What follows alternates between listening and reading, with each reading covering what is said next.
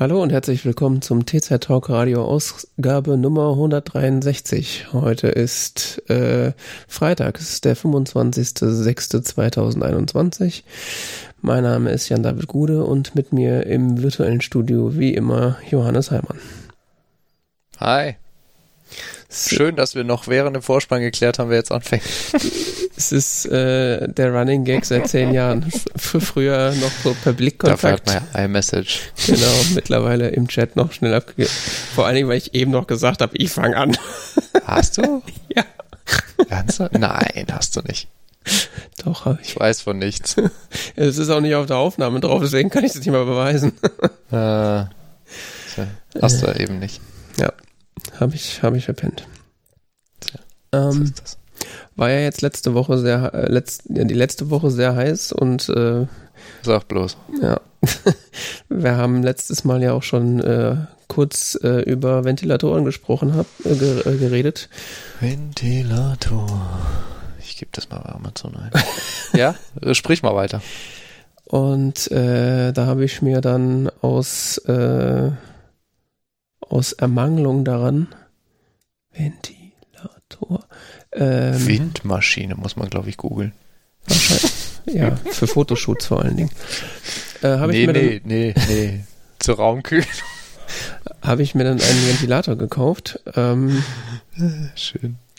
also ich hatte jahrelang so einen so einen, äh, Turmventilator, der irgendwie 1999 bei Aldi damals gekostet hat. Ein Turmventilator. Der Herr hat einen Turmventilator. Aber meine Erfahrung damit war, dass der immer sehr laut war und dafür ziemlich wenig Wind gemacht hat. Also für mich eigentlich ausreichender Wind, aber es war dabei immer relativ laut.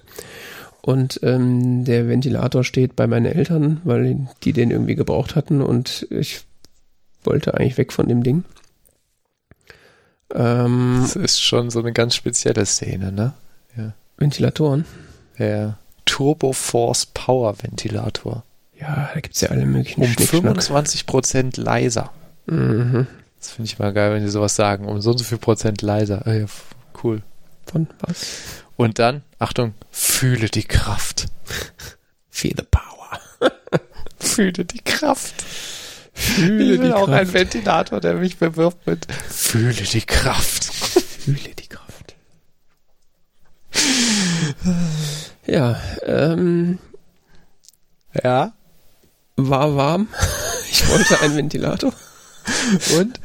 Ähm, und äh, ich hatte vor ganz Ewigkeiten, als ich mal wieder über das Thema nachgedacht habe, weil ich dachte so, okay, wenn es warm wird, will ich vielleicht einen Ventilator haben, habe ich mir mal so ein Video angeguckt äh, über die, diesen super teuren Dyson-Ventilator, Ah ja. ähm, der irgendwie irgendwas, weiß ich nicht, zwischen 400 und 700 Euro kostet. Und das hat dich dann überzeugt? Und Genau, ich dachte so, oh ja, Schnapper. Klingt gut, ich kaufe mir doch keinen neuen Mac dieses Jahr, es wird ein Ventilator. ja, man muss ja Prioritäten setzen. Ich meine, der Klimawandel hört nicht auf. Genau, fühle die Kraft. Ähm, nee, Ja. Die Kraft. und Ja. und, und der, der Test kam tatsächlich mehr oder weniger zu der Erkenntnis, also es war so ein Test, so der Dyson, keine Ahnung, Name hier einsetzen versus äh, den 5 Euro Walmart-Ventilator. Ho Chi Minh Flower Power. Ja, ja, genau. Und ähm, Erkenntnis des YouTubers, der das gemacht hat, war, ja, der Dyson sieht ganz cool aus, ist aber lauter und macht nicht so viel Wind wie der 5-Euro-Ventilator. und dachte so, oh, gut, den nehme ich. ja, äh, also dann war ich dann von dem Trip schon mal runter, dass ich irgendwie so ein Fan, so ein Okay, Fan aber wahrscheinlich den, den 5-Euro-Ventilator, dem darfst du nicht zu nahe kommen, sonst kriegst du einen, Sch einen, Schl einen, Sch einen Schlag oder so, ne? Also. Ja, der kommt ohne, äh, ohne Fingerschutz. Ah, ohne Fingerschutz und das sind Metallrotoren. Es, Ne? es sind äh, es sind eigentlich, eigentlich vier Messer, die rotieren. Extra geschärft. Genau. Das war einfach so ein pups normaler Ventilator halt. Ja, Äh, klar. Ähm, Und da habe ich mal geguckt, so bei Stiftung Warentest. Ja, auch so, ich will so, so ein Tischventilator irgendwo noch, ähm, keine Ahnung, so ein Ding, was wir irgendwo mitgenommen haben. Geklaut auf dem Flohmarkt. ja, kann gut sein, ich weiß es nicht, das sieht so aus. Ja, ich habe dann irgendwie bei Amazon geguckt und da wirst du erschlagen mit allem möglichen Scheißdreck und du siehst genau. auf, den, auf den Bildern Deshalb ja nicht. möchte ich ja jetzt deine Empfehlung. Ja, und man sieht halt auf den Bildern nicht, wie groß die sind und so weiter. Und da habe ich äh, bei Stiftung Warentest geguckt und da hieß es irgendwie, ja, da gibt's den einen, der Testsieger, ich habe den Namen schon wieder vergessen, das war so. Ah, Stiftung Warentest, gute Idee. Und die meinten dann so, ja, der wäre tipptopp, super leise, aber der kostet halt irgendwie 80 Euro oder 70 Euro. Und der, äh, der zweite, den sie da hatten, der wäre halt auch leise, aber nicht ganz so super leise und der hätte halt, äh, der hat halt keine Fernbedienung, wo ich dachte so, pff, was will ich mit einer Fernbedienung? Und auch keinen irgendwie Timer. Ja, da muss man so viel aufstehen. Das Wieso will den, man ja eigentlich nicht. Was? Den macht man einmal an und fertig. Was ist das Problem? Ja, aber vielleicht kriegt man ja einen steifen Nacken. Ja, ich finde, und was steif wird, das ist ein Problem. Hier, vier Fragen an Gesundheitsexperten. Kann Zugluft der Gesundheit schaden? Und? Kann Zugluft Erkältungen verursachen? Gott, ist Amazon gerade langsam. Wie lassen sich Ventilatoren am besten nutzen? Ja, dann habe ich Um nicht dauerhaft im Luftzug zu sitzen, besteht die Möglichkeit, etwas weiter entfernt das Ding aufzustellen. Ach so. Weiter weg. Potsblitz. Gut, dass Sie mir das sagen. Ja. Ähm, ich habe mich hilft dann auch die Innenräume zu lüften. Nachts. Auch nicht schlecht. Ja, ich habe mich dann für den für den zweitplatzierten bei Stiftung Warentest äh, entschieden, der da heißt ja. äh, Standventilator mobiler Lüfter von Branson. Äh, höhenverstellbar. Ach so, äh, ich will bin bei den Tischventilatoren. Der ist aber nur befriedigend, ne? Echt? Ja. Okay. Äh, ich ich habe so ein, so ein Abo bei der, bei der Stiftung Warentest. Ich sehe hier alles. Krass. Ja, auf jeden Fall war der, äh, hat irgendwie drei Einstellungsstufen und auf der niedrigsten ist er relativ leise und macht so viel Luft, dass er quasi in der Ecke vom Wohnzimmer das komplette Wohnzimmer mit anpusten kann. Also das ist so, ich weiß nicht, wofür diese anderen Stellen sind. Da mhm. kann ich dann irgendwie Orkan nachstellen willst oder so. ah, schön. Ja, und der kostet halt im Gegensatz zu dem anderen nur 40 Euro. Und äh, ja, war ein bisschen nervig, weil man noch zusammenbauen musste. Aber ja. Der Honeywell kostet 90. Ah, genau, der Honeywell, das war's, ja. Honeywell HSF 600 WE und deiner ist der Branson Remote WDP 301481. Ja, nee, ich glaube, ich habe nichts mit Remote. Und der bestgetestete ist der Meako-Fan. 1056. Der Testsieger hatte auf jeden Fall so eine Fernbedienung, auf die ich keinen Bock hatte und vor allem hatte der ein LED-Display, was man, wenn man den im Schlafzimmer aufstellen kann, auch dimmen kann. Wo ich da so, ja, ich will die Scheiße ausschalten, was ist denn das? Also nicht, dass ich das im Schlafzimmer hinstellen würde, aber äh, ich will doch nicht von so einer LED den ganzen Tag angeleuchtet werden, was soll denn das? Man will jetzt überall LEDs haben. Ja, unbedingt. Möglichst viel Luft, äh, Lichtverschmutzung, damit man auch Kirre im Kopf wird. Alles muss blinken und leuchten. Ah, den Testsieger hört man quasi nicht. Ja. Das ist der Vorteil daran. Ja. 1,7 Sohne. Und der, den du hast, der hat 2,3 Sohne. Also man hört ihn schon, aber es ist, ist nicht sonderlich laut und auch nicht sonderlich störend. Also ich hatte den jetzt halt bei der Arbeit den ganzen Tag irgendwie bei offener Tür im Flur stehen, da habe ich ihn sowieso kaum gehört. Und der hat halt immer so eine, so eine Brise dann halt ins Arbeitszimmer reinge, reingepustet. Das war völlig ausreichend. Mhm. Und dann halt so klassisch mit Rotation, das heißt, da dreht sich dann halt so immer, äh, fährt dann halt so ein 80-Grad-Winkel immer ab. Also ist jetzt auch nicht sonderlich irgendwie äh, heraushebenswürdig, aber ist halt ein Ventilator. Was, was hattest du noch letztens, so ein USB-Ventilator unterm Tisch oder so? Das ja, das hatte ich in der, im Büro, äh, so ein Werbegeschenk, so ein USB-Ventilator, der so, also den steckst du rein, der hat so einen Spanenhals. Und äh, den hatte ich, weil ich da am Anfang noch so einen, so einen Tisch, äh, so, so einen Tower-PC in der Firma hatte. Ähm, den habe ich dann in den hinteren USB-Port gesteckt und habe mir das dann auf die Beine blasen lassen unterm Tisch. Und das könnte, glaube ich, noch so eine Idee sein, um das so zu kühlen, so meine Beine zu kühlen, ja. Ja, klar. Was ich letztes Jahr auch gemacht habe, war so eine kleine Wasserwanne aufgestellt und die Füße reingestellt. ja, klar. Ja, ich war zu geschwächt von der Hitze, um noch was Sinnvolles zu tun. Ähm. Aber nicht ganz, weil du hast den Bürostuhl gekauft. ja, ja, ja. Ich habe auch bei Stiftung Warentest geguckt. Oh, das ist heute die Stiftung Warentest Werbesendung. Mhm. Ähm, und die haben 2017 zuletzt Schreibtischstühle getestet. Mhm. Und damals, Testsieger war damals ein Stuhl von, von Ikea, den es nicht mehr gibt. Stimmt, das hatte ich gesehen, ja. Und zweitplatzierte war der Novi Steel Net Motion. Mhm. Den gibt es tatsächlich noch. Der kostet so 240 momentan. Ist ja quasi geschenkt. Ähm, ich muss sagen, für die Qualität, die man bekommt, ist es auch quasi geschenkt. Also, oder 200 kriegt man ihn schon teilweise. Mhm. Ähm, ist, ex, ist exzellent stabil gebaut und ähm, also ich habe den bei ich habe den bei Amazon bestellt tatsächlich, weil ähm, bei Amazon weiß ich, ich kann es zurückschicken, wenn es scheiße ist. Mhm. Und äh, ja, das Ding zusammenbauen war so eine Sache von, ich weiß nicht, pff, zehn Minuten maximal. Mhm, das ist akzeptabel. Ja, es, es war echt jetzt. Also, es ist jetzt keine Herausforderung. das kriegt man auch mit wenig handwerklichem Geschick hin. Ähm, ich habe da auch sehr unterschiedliche Sachen zugelesen zu unterschiedlichen Stühlen, aber es war, äh, das ist teilweise Leute so, hier, ich habe ja vier Millionen Bauteile, musste ich irgendwie zusammenschrauben oder sonst was. Nee, es ist wirklich trivial. Ähm,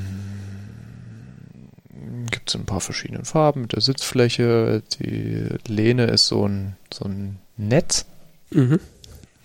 Mit ähm, so einer Plastik-Lotdosenstütze, die man noch in der Höhe verschieben kann. Mhm.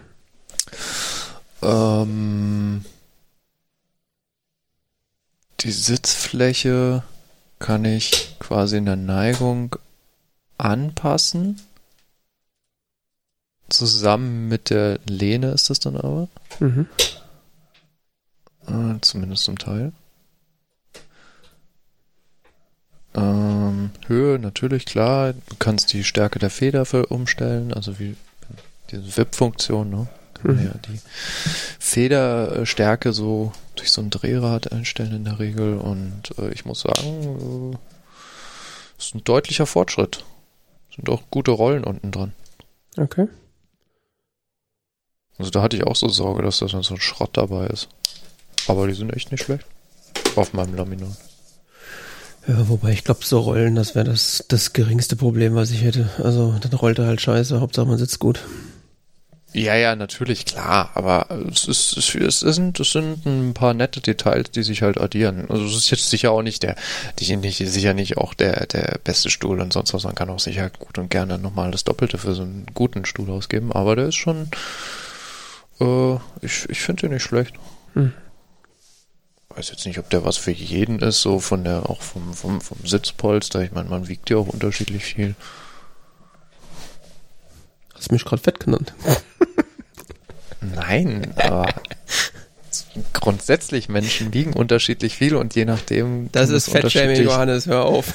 ja, okay. Ja, ist klar.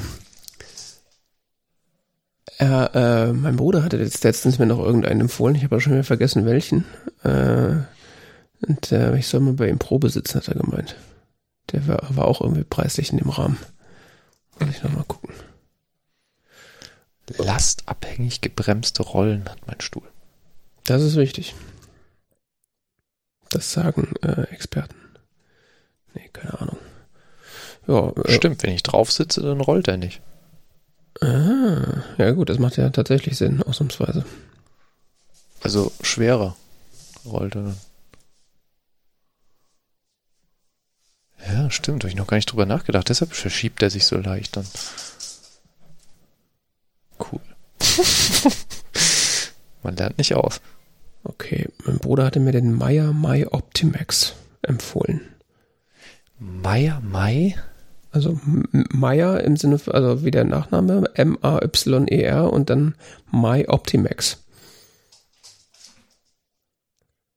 Der liegt irgendwo preislich bei 230 bis 400 Euro, je nachdem, wo du ihn kaufst.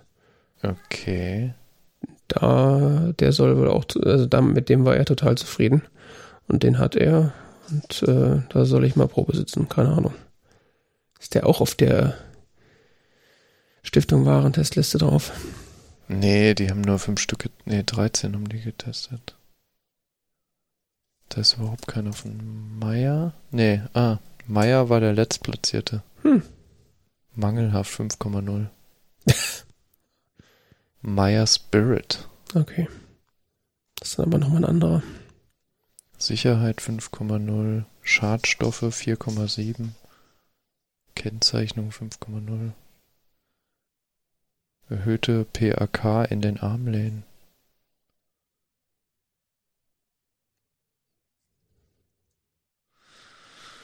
Ja. Und bist zufrieden damit, ja? Ja. Deutlicher Fortschritt.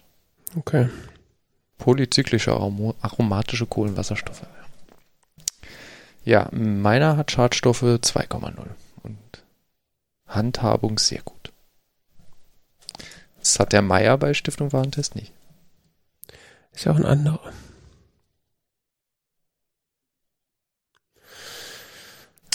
Ja, ja, okay. Ja, das ist noch ein Thema, da muss ich nochmal dranbleiben. Weil ich, also mein Stuhl hier, das ist wie so, wie so eine Schiffschaukel, sitzt man da drauf. Eine Schiffschaukel? Klingt ja traumhaft.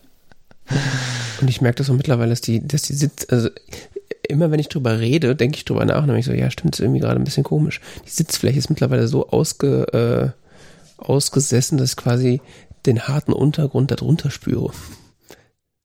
Unter dem Polster. Mhm. Ja, das ist scheiße. Menschen mit Bürojob sitzen täglich elf Stunden. Ja. Oh, ich habe mir noch so ein Ding zum Stehen gekauft. Ein Ding zum ähm, Stehen. Schuhe. äh, ja, so, so, so eine, das ist ganz cool. Das hatte die, äh, hatte heiße, äh, die haben so, so Stehgestelle, also für auf dem Schreibtisch. Ähm, ich habe im Büro, also fangen wir anders an, ich habe im Büro einen, einen Stehtisch, so mit Elektromotor und sonst was. Mhm. Äh, schöner großer Tisch, schöne große Tischplatte, toller Elektromotor, keine Ahnung was, kannst du rauf und runter fahren, wie du es halt haben willst. Total super für die Ergonomie. Mhm. Ähm, weil du stehst halt, kannst halt mehrmals am Tag aufstehen, arbeitest halt eine Weile im Stehen, bis halt deine Beine nicht mehr wollen, dann hockst du dich wieder hin. Mhm. Wie auch immer, ähm, habe ich halt zu Hause nicht. Ja. Und ähm, so ein kompletter Umbau hier mit so richtig so einem nach oben fahrbaren Schreibtisch und so war mir hier zu viel. Mhm. Und ähm, dann hatte ich bei Heiße, ich glaube in der CT oder so, ich weiß es nicht mehr, ich glaube in der CT, äh, war so ein Test von so Stehgestellen. Es gibt nämlich so Gestelle, die man auf den Tisch stellt und dann ist da meistens so eine Gasfeder drin und ähm, dann kann man die so rauf runterfahren und so. Und da war so ein Gestell, kostet 50 Euro, ist relativ, ist aber da für den Preis extrem stabil. Mhm. Ähm, habe ich gleich mal zugeschlagen. Und was hat das für eine Fläche? Also deckt das den kompletten oh. Schreibtisch ab oder ist es so? Nee, nee, nee, um Gottes Willen. Ähm, warte mal. Ich muss das Ding gerade mal kurz raussuchen. Weil bei, auf meinem Schreibtisch ist halt das Problem, auf meinem Schreibtisch steht ja eigentlich mein iMac. Und äh, wenn ich halt hier Homeoffice mache, dann schiebe ich den halt nach hinten und stelle dann halt meinen, den, meinen Arbeitsrechner davor auf. Halt mit so einem, mit so einem Stand, auf dem der dann steht und Tastatur und Maus dabei. Ja, siehst du, ist auch äh, 65 mal 40 Zentimeter. 65 mal 40, ja, das könnte vielleicht sogar hinkommen. Ist aber ausverkauft bei Amazon. Natürlich. Derzeit nicht verfügbar. Interesting. Oh, warte mal, ich muss eine Karte ausspielen. Die Katze nervt. Das schneide ich nicht raus. das bleibt alles drin, wie der, Katze, wie der Johannes jetzt seine Katze misshandelt.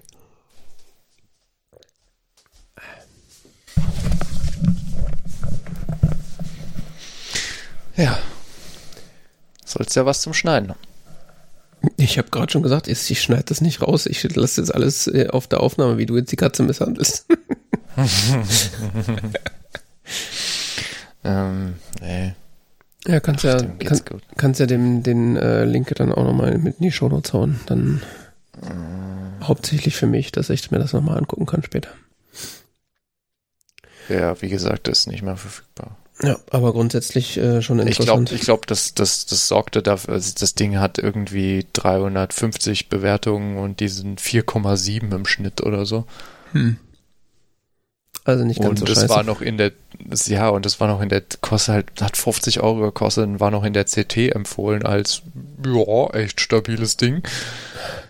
Ich glaube, das wurde einfach rausgekriegt. halt Leute halt dann irgendwie, ne? das ist dann fast so schlimm, als ob es in der Freakshow erwähnt wird. Oder hier. Mhm. Ja. Ich dachte erst so, ja, brauche ich das? Hm, keine Ahnung, sonst was. Und ähm,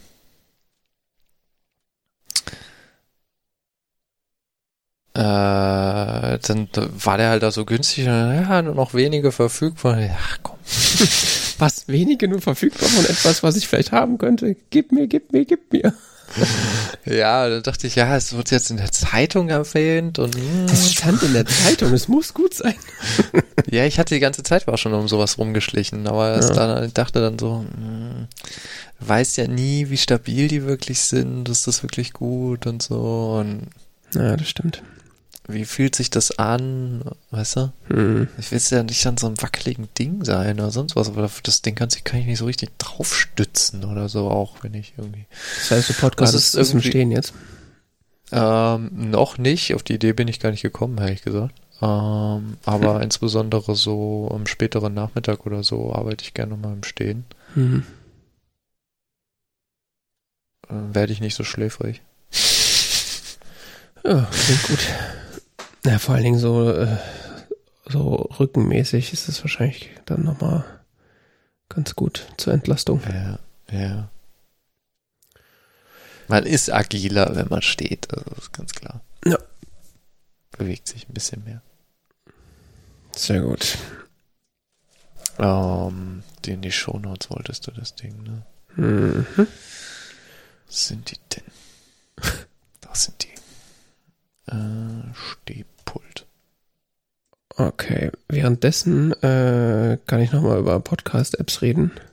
Mhm. Das hatten wir jetzt die letzten Sendungen auch irgendwie schon mal angeschnitten, das Thema Podcast-Apps. Und äh, ich hatte erwähnt, dass ich Overcast benutze und den auch eigentlich ganz gut finde. Und das ist auch eigentlich weiterhin so, aber ich habe immer so nach einer Zeit so diesen Drang, mal was Neues auszuprobieren.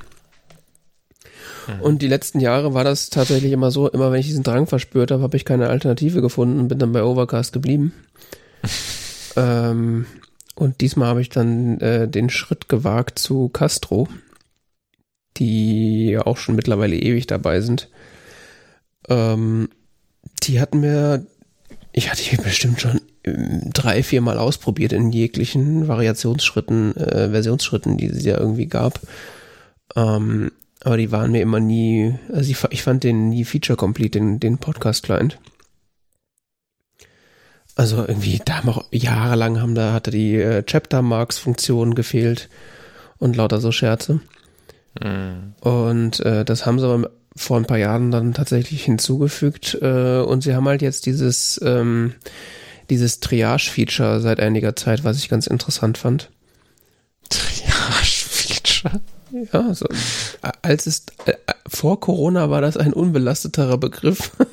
Echt? Ja. Ich war das noch nie ein belasteter Begriff, aber ich bin auch äh, unbelasteter Begriff. Ich, ich bin auch Historiker. Ähm, ähm, so nennen sie das Ich habe mich mit Militärgeschichte beschäftigt. Hm. Ja. Auf jeden Fall fand ich das Feature ganz interessant und jetzt, wo der so einigermaßen Feature-complete war, äh, wollte ich das mal ausprobieren und bin dann jetzt tatsächlich darauf gewechselt, weil eins meiner Hauptprobleme mit Overcast war die letzte Zeit, dass ähm, meine Queue, also meine, meine, meine Playliste von Podcasts zu lang ist. Äh, weil ich viele Podcasts abonniert habe und viele von denen auch Sachen veröffentliche, die ich nicht höre. Also bestes Beispiel dafür ist der ähm, Podcast äh, The Incomparable, mhm. die gefühlt zu jedem Film und jeder Serie und jedem Buch der Welt äh, eine Sendung machen. Mhm. Ähm, wie man jetzt aber mittlerweile weiß, gucke ich nicht alles und sehe ich nicht alles. Und äh, das heißt, ich gucke, also ich höre halt von, von den, von dem Podcast höre ich vielleicht 15 Prozent, wenn es hochkommt. Und dann sammelt sich halt über so ein Vierteljahr, sammeln sich halt irgendwie 30, 40 Folgen von denen an. Und ich habe dann, und auch bei anderen Podcasts ist das halt so, und dann habe ich da so eine riesige Liste, die ich dann theoretisch durchgehen müsste und aussortieren müsste. Und effektiv läuft es dann darauf hinaus, dass ich halt irgendwie die letzten 10, 15 Episoden in der Liste, die als nächstes kommen, da ist dann irgendwie einigermaßen sortiert und alles dahinter ist dann so da sind halt Podcasts, die werden ignoriert. und alle Jubeljahre gehe ich da mal durch und gucke so, oh ja, das könnte ich mal hören, schieb's weiter nach oben und äh, dann lösche ich irgendwie was und dann, also ich hatte zuletzt irgendwie 20 Gigabyte Podcasts auf meinem iPhone, weil diese Liste so lang war. Was jetzt kein Problem war, weil ich genug Speicher habe, aber es ist irgendwie auch absurd. Und vor allen Dingen, ja, habe ich das Gefühl, dass ich den Podcast verpasse, die ich eigentlich hören würde. Aber weil ich diese Liste nicht ordentlich pflege, kriege ich es halt nicht mit. Mhm. Und äh, mit dem Tri Triage-Feature von Castro ist halt so, du hast so eine Inbox, da kommen halt die Podcasts rein, du sagst halt direkt, ja, die Folge interessiert mich, dann kannst du dann in deine Queue entweder oben oder unten einsortieren oder du kannst es direkt äh, rausschmeißen, den, die, die Folge. Und äh, gut, ich mache das jetzt auch erst seit irgendwie einer halben Woche oder so. Also es ist jetzt kein irgendwie ernstzunehmendes Review meinerseits. Aber ich das fühlt sich schon jetzt so an, als ob ich da irgendwie ein bisschen mehr Kontrolle über meine Playliste haben könnte. Und ja, ansonsten, äh, ich finde find den designmäßig okay. Er tut, was er soll. Und äh, ich fand jetzt Overcast vom Design her auch nicht so tipptopp. Von daher passt das irgendwie alles schon. Äh, ja, das so viel zu äh, Castro. Und also die, die Hauptfeatures von dem, also diese ganzen Sachen, die man heutzutage hat, so wie diese, äh, dieses äh, automatische Audio-Leveling, dass alle Podcasts irgendwie einigermaßen laut sind, wenn das von Haus aus nicht ordentlich gemacht wird. Und äh, dass irgendwie Stille aus Podcasts rausgeschnitten wird und so weiter. Das ist, ähm, das hat er natürlich auch alles. Das kriegst du aber, glaube ich, nur, wenn du da irgendwie Geld einwirfst. Und äh, da kostet irgendwie das Jahresabo irgendwie 20 Euro oder so. Wo? Bei Castro. Und äh, Overcast kostet im Jahr irgendwie 10 Euro. Aber das ist jetzt für mich auch irgendwie kein Problem, weil gerade die Podcast-Apps sind so, äh, das ist halt mit, also es halt, sind halt die Apps auf meinem Handy, die ich am allermeisten benutze und dann können die auch gerne mal ein bisschen Geld kosten. Vor allen Dingen, wenn es das dann bedeutet, dass es die dann auch in Zukunft noch gibt. Ja. So viel dazu. An okay. Anmerkung. Ich benutze Pocket Cast. Stimmt, das hatten wir letzte Woche schon. Ich habe auch nicht vor zu wechseln. Castro. Mhm. Die eine Mac-App? Weiß ich gar nicht. Aber da ich äh, auf dem Mac keine Podcasts höre, stellt sich die Frage für mich auch nicht so äh, richtig. Ja, wobei, selbst wenn die nur eine iOS-App haben, ähm, kommt es halt drauf an, ob sie erlauben, dass ich es auf dem Mac installiere. richtig. äh, ja. Ähm, das ist schon lustig, das Feature. Nee, Ich bin zufrieden mit meinem. Ich habe auch nicht vor, da zu wechseln, weil mein Podcast zu hören Modell ist nicht, ich höre tatsächlich alles, was da kommt. Ja, ist, in dem Prinzip ist es so ähnlich, aber ich habe nicht so eine Queue oder so und das wäre auch zu viel Management von mir verlangt, dass ich eine Queue habe. Also, weil ich nach Laune in der einen Woche das eine höre, in der anderen Woche das. Also. Ja. Also ich höre die nicht so diszipliniert runter oder so. Ja, ich schon. Das, ähm, ich kann nicht jeden Podcast in jeder Woche ertragen. ja. ja, deswegen gibt's ja die Auswahl. Kann ja für jeden Anwendungsfall die passende Software im Idealfall. Mhm. Ja. Ja, ist so voll cool, dass es gerade im Podcast-Bereich so viele verschiedene da gibt. Das finde ich voll cool. Ja, noch. Ähm, da sind wir einen weiten Weg gekommen. Von iTunes und Downcast. Mal gucken, wie lange es noch hält, bis dann äh, die Plattformen das mit dem RSS irgendwann kaputt machen. Ich dachte, es kommt wieder mit dem RSS.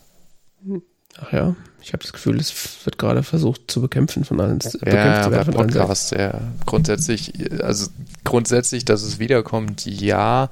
Irgendwie ist es schon wieder da. Google nicht jetzt was angekündigt? Sowas von wegen wieder so ein Reader oder so? Sie wollen oder die so ganze Feature Welt. in Chrome oder so? Sie wollen die ganze Welt nochmal enttäuschen. Für, für einen, einen Reader ein, den sie dann in fünf Jahren wieder rauskicken können. Da war doch was, oder? Ja, irgendwas habe ich auch gehört, aber ich habe es direkt ignoriert, weil Google, ja komm, ist mir egal. Ja, ist mir inzwischen auch egal, aber ich hatte da irgendwas mitbekommen mit von wegen RSS wieder.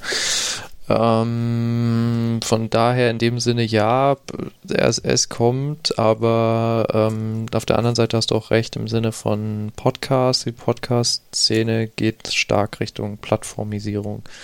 Spotify, Apple Music, Apple, keine Ahnung, Apple oder Apple Podcasts, ähm, wie die ganzen Läden auch immer heißen, ich habe keine Ahnung. Naja, Siehe auch die USA mit ihren dicken äh, Podcast-Labels da jetzt. Und, so. am besten nicht drüber reden, dann gehen sie vielleicht von alleine weg. genau, Wir bleiben Indie. Auf jeden Außer er Fall. gibt uns Geld. Ja, genau. Au außer äh, Spotify bietet uns ein Exklusiv-Angebot äh, ab, dann sind wir sofort hinter der Paywall. Ich, ich will ja nicht sagen, dass ich nicht käuflich wäre. Ne? Nee, nee. Wenn die Rente dafür gesichert ist, warum nicht? All, hail, uh, all hail the capitalism. Also, So sieht's aus. So, du hast äh, Fernsehen geguckt. apropos Kapitalismus. Ich habe was von Marvel geguckt. Wunderschön. Von einem kleinen Indie-Studio. ganz, ganz klein. Also, man, man kennt die ja auch gar nicht so unbedingt als Film- und Fernsehproduzenten. Ähm, die, die haben so eine Figurenwelt, da geht's um äh, so äh, Göttergestalten aus der nordischen Mythologie ähm, und äh, so andere Superheldengestalten. Äh, und bei denen aus der nordischen Mythologie, da gibt's halt die, diese Loki-Figur und äh, für diese Loki-Figur haben sie jetzt eben eine eigene Serie ähm, entwickelt und jetzt, glaube ich, schon drei Folgen rausgehauen. Mhm. Äh, was sie da im Prinzip machen, ist, äh, wie soll man das nennen, das Multiversum zu eröffnen. Mhm. Was wohl, wenn ich es richtig verstanden habe, in der Marvel-Comic-Welt so ein Ding ist. Mhm. Also, wo man irgendwann mal verschiedene Storylines dann erzählen wollte, vielleicht noch die zweite oder dritte Variante von Spider-Man oder sonst was verkaufen wollte, hat man dann halt ein Universum geschaffen, das aus mehreren Dimensionen oder mehreren Subuniversen oder wie auch immer besteht und die teilweise auch miteinander interagieren und miteinander in Verbindung stehen und wie auch immer äh, ist ein riesenkomplexes Ding, was bisher in den Filmen und Serien eher so am Rande vorkam, mal jetzt abgesehen von WandaVision, wo das auch schon so ein bisschen anklingt. Äh, und in Loki wird es jetzt so richtig, äh, auf Englisch würde man sagen, embraced, aber äh, wie sagt man? Vorangetrieben. Ja, keine Ahnung. Das, das, sie tauchen da jetzt voll dran ein. In dem um, Sinne, dass die Hauptfigur Loki äh, eine, eine, eine Time Variation ist, eine Variant. Ja. Also das ist so ein bisschen, die, die Story dahinter ist ein bisschen, es gibt äh, die sogenannte TVA, die Time Variance Agency, glaube ich. Irgendwie sowas, keine Ahnung. Die kümmern sich auf jeden Fall darum, wenn die Zeitlinie äh, abweicht. Hm. So, mit denen kommt die Figur Loki in Kontakt und dann entwickeln sich Dinge und das ist äh, äh, unterhaltsamer, als ich dachte. Okay. Also es, ich fand es ziemlich cool. Es ist äh, interessant gemacht. Ich hatte einen der Trailer davon gesehen und äh, fand es auch extrem, wirkte sehr unterhaltsam, vor allem mit Owen Wilson in der, in der Nebenrolle oder Hauptrolle oder wie auch immer. Ja, ja, ist glaube ich eher so eine Hauptrolle. Ja, das, also ich habe nichts davon gesehen, nur den Trailer, aber das sah sehr unterhaltsam aus. Ja. Äh, muss man dafür WandaVision gesehen haben? Nein. Das hat überhaupt nichts damit zu tun. Okay. Ist mehr so parallel oder so, ich weiß es nicht genau. Hm. Also bisher. Vielleicht passieren ja noch Dinge. Gibt ja erst drei Folgen. Okay. Aber ähm, Tom Hiddleston als, als Loki in Vollzeit ist großartig. so. So, äh, diese, diese Dialoge, äh, Tom Hiddleston, Owen Wilson, die sind, die, das ist äh, köstlich. Also es ist wirklich köstlich. Ja, das hat in den Trailern, wie gesagt, schon ganz gut angeklungen. So, großartige Auseinandersetzungen im Sinne von, ähm, äh, ja, ich bin nicht der Typ, der Leuten in den Rücken fällt. Und der andere so, du hast wortwörtlich 50 Leuten in den Rücken gestochen. Ja, das war ja was anderes. Es ist großartig. Er spielt das total toll. Er spielt äh, wirklich. Und Owen Wilson äh, habe ich auch äh, schon länger nicht mehr gesehen irgendwie. Ist auch äh, hat auch äh, weiße Haare, weiß-graue Haare. Sie, sieht halt deutlich älter aus und so, aber er spielt es auch toll. Mhm. Also es ist schon schon ein gutes Schauspiel. Aber Tom Hiddleston, der reißt das weg. Also. Ja, der war ja auch in den Filmen. Also die Loki-Rolle war immer ziemlich unterhaltsam. Ja, aber immer nur so am Rande, ne? Mhm, ja, da hast du jetzt äh, Vollzeit-Loki. das, ist, ja. das ist aber gleichzeitig so gemacht, dass es nicht zu viel wird. Also. Mhm. Auch wenn das so die Kernfigur ist und es auch dann um, um ihn halt geht. Ja, ich hatte irgendwie ein bisschen Angst, das zu gucken, weil es noch äh, irgendwie nur so wenig Folgen raus sind und dann hatte ich Angst, dass ich dann in diese Falle reinlaufe, dass ich irgendwie eine Woche warten muss bis zur nächsten Folge. Ja, das muss ich momentan, aber ich freue mich momentan jedes Mal. Okay. Also ich hatte die erste Folge gesehen und zweite und dritte habe ich mich jetzt schon richtig gefreut, dass die kamen und die dritte war schon sehr cool. Die davor auch, aber die dritte, also. Okay. Ich bin gespannt, wie es weitergeht. Vielleicht muss ich das auch mal anfangen. Ich schleiche da mal so ein bisschen drum rum, aber ich schleiche sowieso die ganze Zeit um irgendwelche Disney-Sachen rum. Also ich gibt's jetzt auch diese neue Star Wars-Serie, The Bad Batch. Da. Die gibt's schon? Ja. Echt? Da wollte ich auch irgendwie mal reingucken, aber die erste Folge ist halt so Filmlänge. Und oh. äh, ist auch hoch gelobt bisher. Aber habe ich bisher ich noch nicht überwinden können, das anzugucken. Soll aber ganz nett sein. Das ist, warte mal. Nee, das ist nicht Animation, oder? Doch. Also äh. ja, Animation slash Zeichentrick. Also ist keine echt, äh. keine real Dingsbums-Serie. Ja, so. Muss ich da den anderen Kram gesehen haben?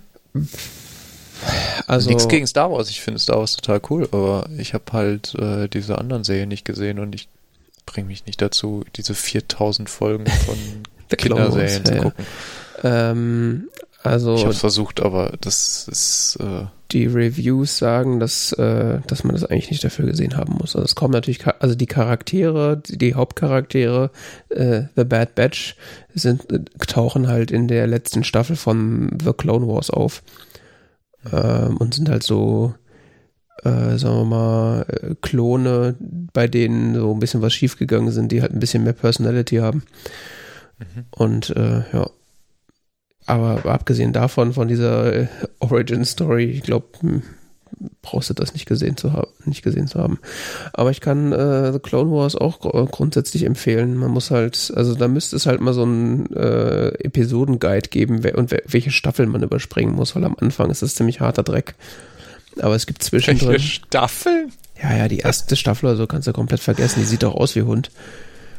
Ähm, aber aber gerade oh, gegen Mann. Ende hin ähm, wird das wird das äh, relativ interessant und erwachsen. Also da werden auch tatsächlich so äh, Mythen der Macht irgendwie ähm, mm. erzählt ja, und auch, erklärt. Also da gibt es ein paar echt interessante äh, Erzählstränge. Da wird so viel Content gebracht und so, der auch irgendwie cool ist und das Star Wars Universum bereichern.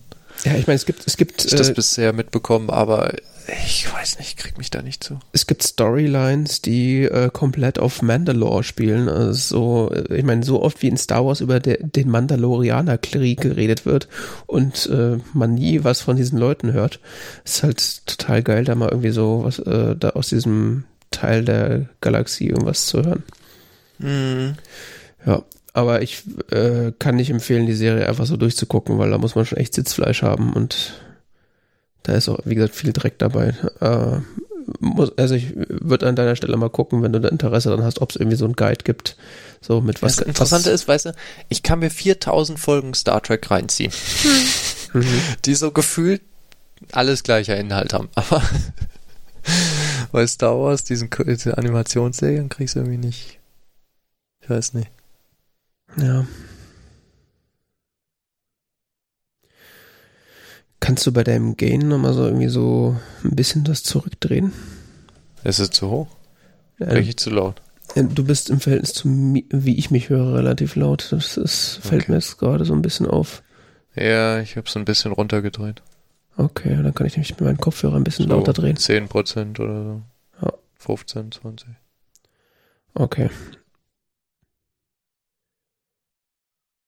The Bad Gibt es dafür irgendwo. Ah, jetzt weiß ich, wo ich mal nachgucken könnte. Rotten Tomatoes.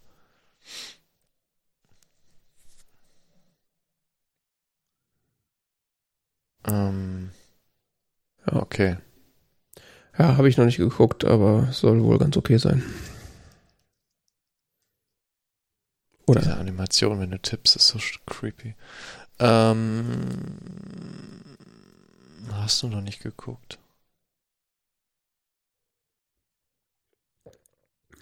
Interessiert mich aber grundsätzlich. Ja gut, du hast ja auch den anderen Kram gesehen. Hm.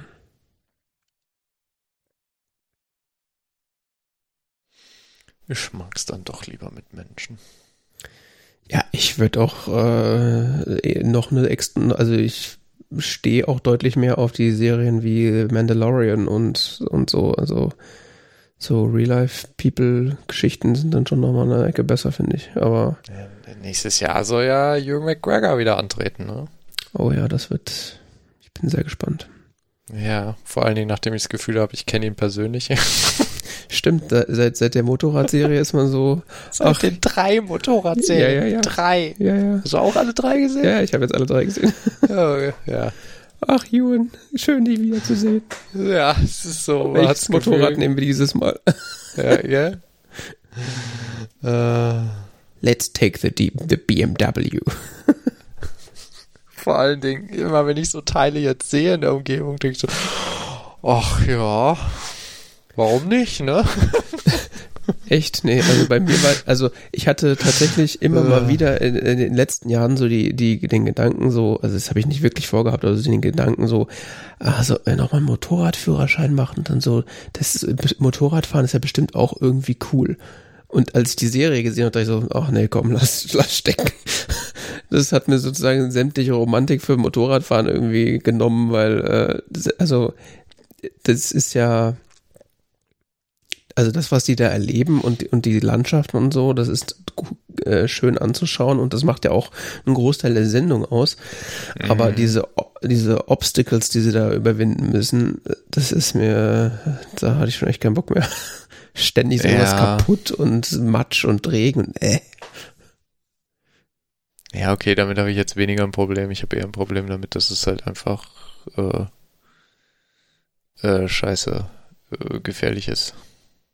Ja, und so oft wie sich Ewan McGregor auf die Fresse legt. Zumindest aber an Also es mögen ersten. jetzt Motorradfahrer anders sehen, aber im Verhältnis gesehen ist es halt ein, äh, ja, es gibt halt auch andere Arten zu reisen, die jetzt nicht äh, Ach so, du meinst Motorradfahren generell, ja, das ist sowieso noch so ein Problem, ja, ja. ja. Nee, ich würde das, also wenn überhaupt, würde ich das auch so maximal so als Freizeitspaß für, für irgendwie sonst was für ein paar Stunden machen, aber nicht als irgendwie Standard äh, Methode, sich irgendwie äh, fortzubewegen. Aber selbst das. Ich habe keine Ahnung, vielleicht sehe ich da, bin ich da auch zu empfindlich oder sowas. Ich habe keine Ahnung. Ähm, äh, wann war das? Wie sind wir jetzt auf Motorräder gekommen? Wegen äh, der Kenobi-Serie. Ah ja, genau. Ja, ich freue mich auf den Ewan. Ja, definitiv. Es, aber ich glaube, das, das ist ja angekündigt, dass das nur so eine sechs Folgen Geschichte wird. Hm. Das ist das, Echt? was ich glaube. Das habe ich noch nicht mitbekommen. Ich meine, sie hatten irgendwo gesagt, dass es nur sechs Folgen sind oder halt oder vier oder irgendwie sowas relativ kurz auf jeden Fall. Sechs Folgen sind besser als nichts. Das ist richtig. Aber ich würde auch mehr nehmen, also so ist nicht. Lieber sechs gute Folgen als äh, 600 schlechte, ne? Kommt drauf an, ob in den 600 noch, wenn da immer noch sechs gute in den 600 nee, ist, drin sind, würde ich die auch nehmen. Ja, aber da hast du ja 600 Folgen Zeit investiert. Ach, so schlecht kann das gar nicht sein, wenn Ewan McGregor dabei ist. Das stimmt auch wieder. Der mein, streckt einfach mal seinen Rauschebart in die Kamera und dann haben alle ihren Man-Crush. Ja, dann läuft das Star Wars-Theme im Hintergrund und er guckt irgendwie die Ferne. Das, alles, das reicht doch schon. Ich meine, ich habe ihm auch 600 Folgen beim Motorradfahren so geguckt. Das ist jetzt auch nichts anderes. ja, aber da war der andere noch dabei. Das stimmt. Der ist, der ist nicht zu unterschätzen. Charlie. Ah, da fällt mir ein, mit dem wollte ich noch die Sendung gucken, ähm, ah, die ist so schwierig zu finden, die, äh, wo er um die Welt reist. Der hat, also der hat ja noch eigene? andere Sachen gemacht. Ja, der hat okay. noch, äh, der, der Charlie Dings, ähm, Borman. Ja. Hä? Brown. Der hat, äh, der hat Brown. noch eigene, äh, der hat noch eigene Sachen gemacht. Okay.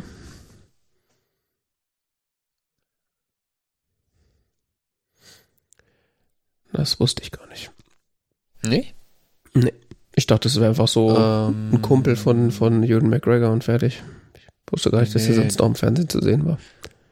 Äh, ja, gut, der ist Schauspieler, aber hatte jetzt halt so eher so nicht so bekannte Sendungen äh, oder Filme gemacht oder so. Die haben sich auch mal bei einem Film kennengelernt, die zwei. Ähm, der hat danach 2008 so eine Reise gemacht bei Annie Means. Mhm. Und zwar von seiner Heimatstadt in Irland bis nach Sydney. Okay. Ohne dabei ein Flugzeug zu benutzen. Okay. Und äh, sie zählen dabei die, die äh, Fortbewegungsmittel, mit denen er unterwegs ist. Also. Okay so fahren dann über die über die, die die irische See dann mit einem Fischerboot und dann weiter mit dem und so und keine Ahnung und weiter mit einem Jeep und es geht hin und her von Fahrtbewegungsmitteln. Das ist sehr lustig. Okay. Genau. Und Nicht dann schlecht. hat er nochmal später gemacht von Sydney nach Tokio bei Any Means. Ah, okay.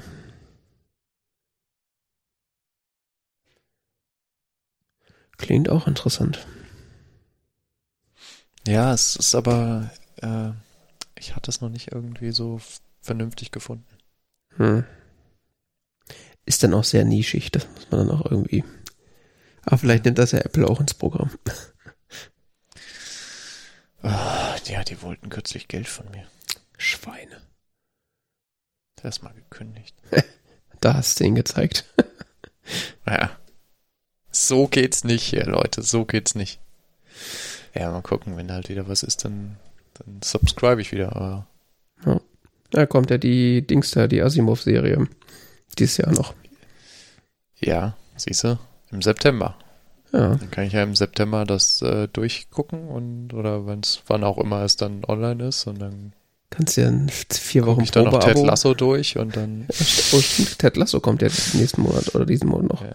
nächsten Monat im, im Ja. Juli. Siehst du? Vier Wochen. Schon musst du wieder eine Subscription starten. Ah ja. Aber du hast noch einen Film gesehen, ne? Ich habe noch einen Film gesehen, genau. Sörensen hat Angst, habe ich gesehen. Das ist ein Film, den gibt's in der ARD-Mediathek noch momentan bis zum 14.07. Also wenn Sie ihn sehen wollen, Sie haben noch drei Wochen Zeit. Ähm, oder man bedient sich sowas wie YouTube DL. Das funktioniert erfahrungsgemäß auch sehr gut mit der ARD-Mediathek, kann ich nur so sagen. Also so Tools, die so Dinge runterladen von Mediatheken oder sowas wie Mediathek WebView kann ich auch nur sehr empfehlen. Ähm, benutze ich, oder Mediathek View. Mediathek View hieß die Software und die gibt es auch im Web. Mediathek View Web. Äh, da kriegt man direkt so einen Download-Link. Falls das jemand interessiert, können wir mal da reinhauen. Ähm, auf jeden Fall zu dem Film Sörensen hat Angst. Ich weiß gar nicht, wie ich darüber gestolpert bin. Ich kam letztes Jahr wohl raus. Ist ein Film von und mit äh, Bjarne Mädel. Und ich finde Bjarne Mädel äh, ganz, ganz großartigen Künstler, äh, die, seines Zeichens ja sehr bekannt geworden mit ähm, Stromberg. Stromberg und dann mit dem Tatortreiniger. Naja, stimmt. Und Tatortreiniger ist so sicher eins der großartigsten Fernsehproduktionen, die ich je gesehen habe. Aus Deutschland. Aus Deutschland. Ähm, ah, vielleicht auch mit in seiner Klasse als Kammerspiel ist das auch international anzu, anzuerkennen. Mhm. Äh, und ja, wie gesagt, Örensen hat Angst, ist sein, ist sein Regiedebüt von Bjarne Mädel. Mhm. Das heißt, der erste Film, wo er die Regie führt und der spielt auch selbst die Hauptrolle und zwar den Kriminalhauptkommissar Sörensen, der aus Hamburg kommt und sich äh, in die Pampa Frieslands versetzen lässt, Mhm. um endlich mal Ruhe zu haben. Aha, der Er Klassiker. leidet unter einer massiven Angststörung und war lange krankgeschrieben und so, hat auch problematisch äh, dann sich von seiner Frau getrennt und sonst was. Das wird aber nicht so erzählt, das wird nur so, kriegst du so am Rande mit. Ähm, und wie gesagt, er versucht halt äh, dem Problem die, die seiner Angst und der Großstadt zu entfliehen, äh, wird da, lässt sich aufs Land versetzen und an seinem ersten Tag finden sie eine Leiche. Ja, das war ja zu erwarten. Und dann äh, Sörensen ermittelt. Im Mhm. Dorf. Das ist halt ein Krimi. nett. Und Vom Setup erinnert mich das irgendwie gerade an diese andere Serie, wo mitgespielt hat, wo sie da einen Hänger ermitteln.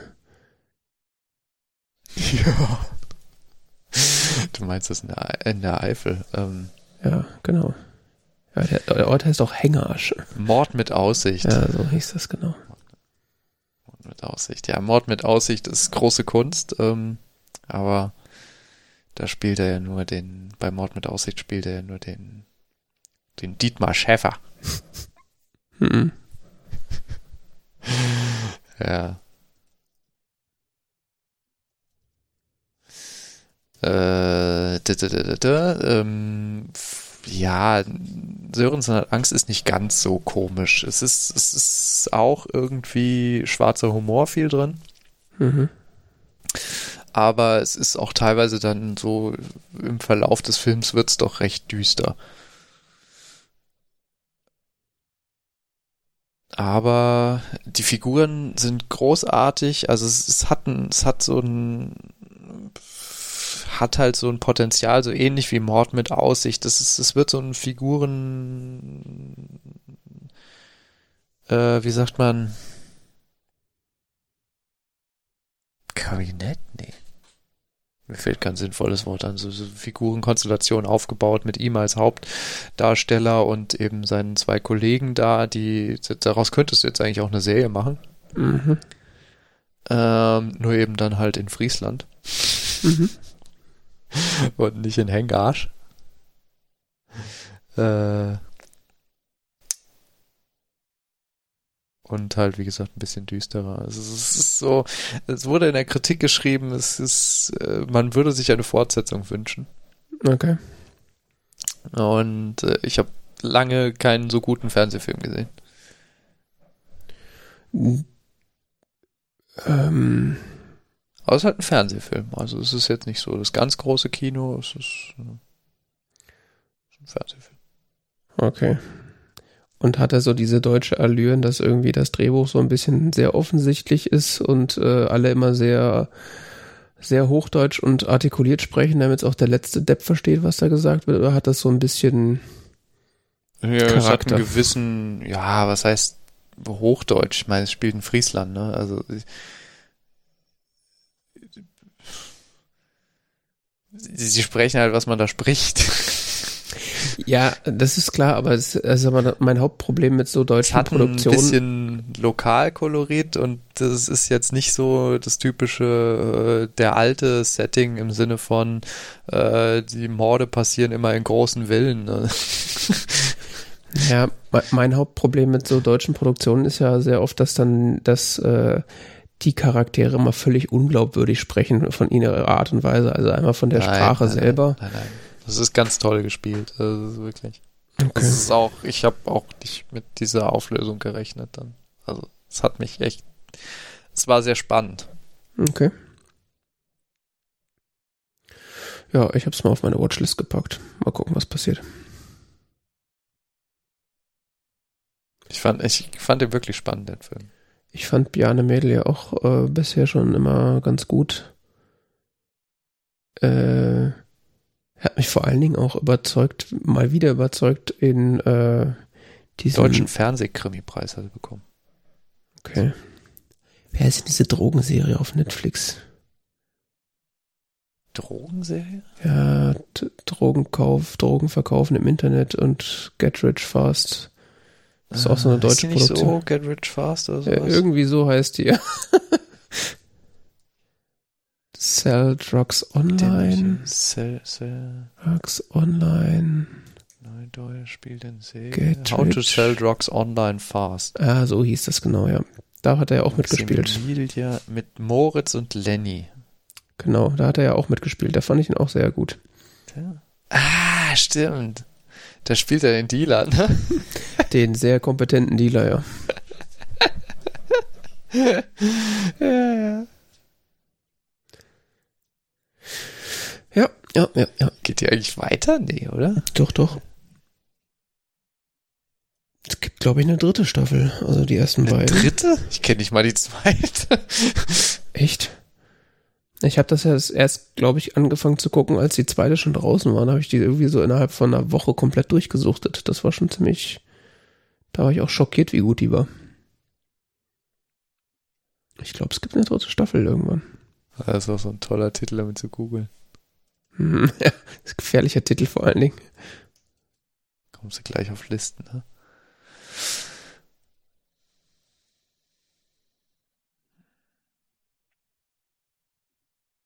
Netflix. Ja, das kommt auf, keinen Netflix-Account hat. Vergesst mal was. Ähm, Drogendeal im Kinderzimmer. Neue Netflix-Serie spielt in Deutschland.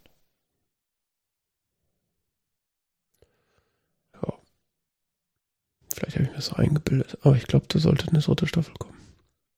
Ja, yeah, ich habe gerade irgendwie sowas vorbeifliegen sehen.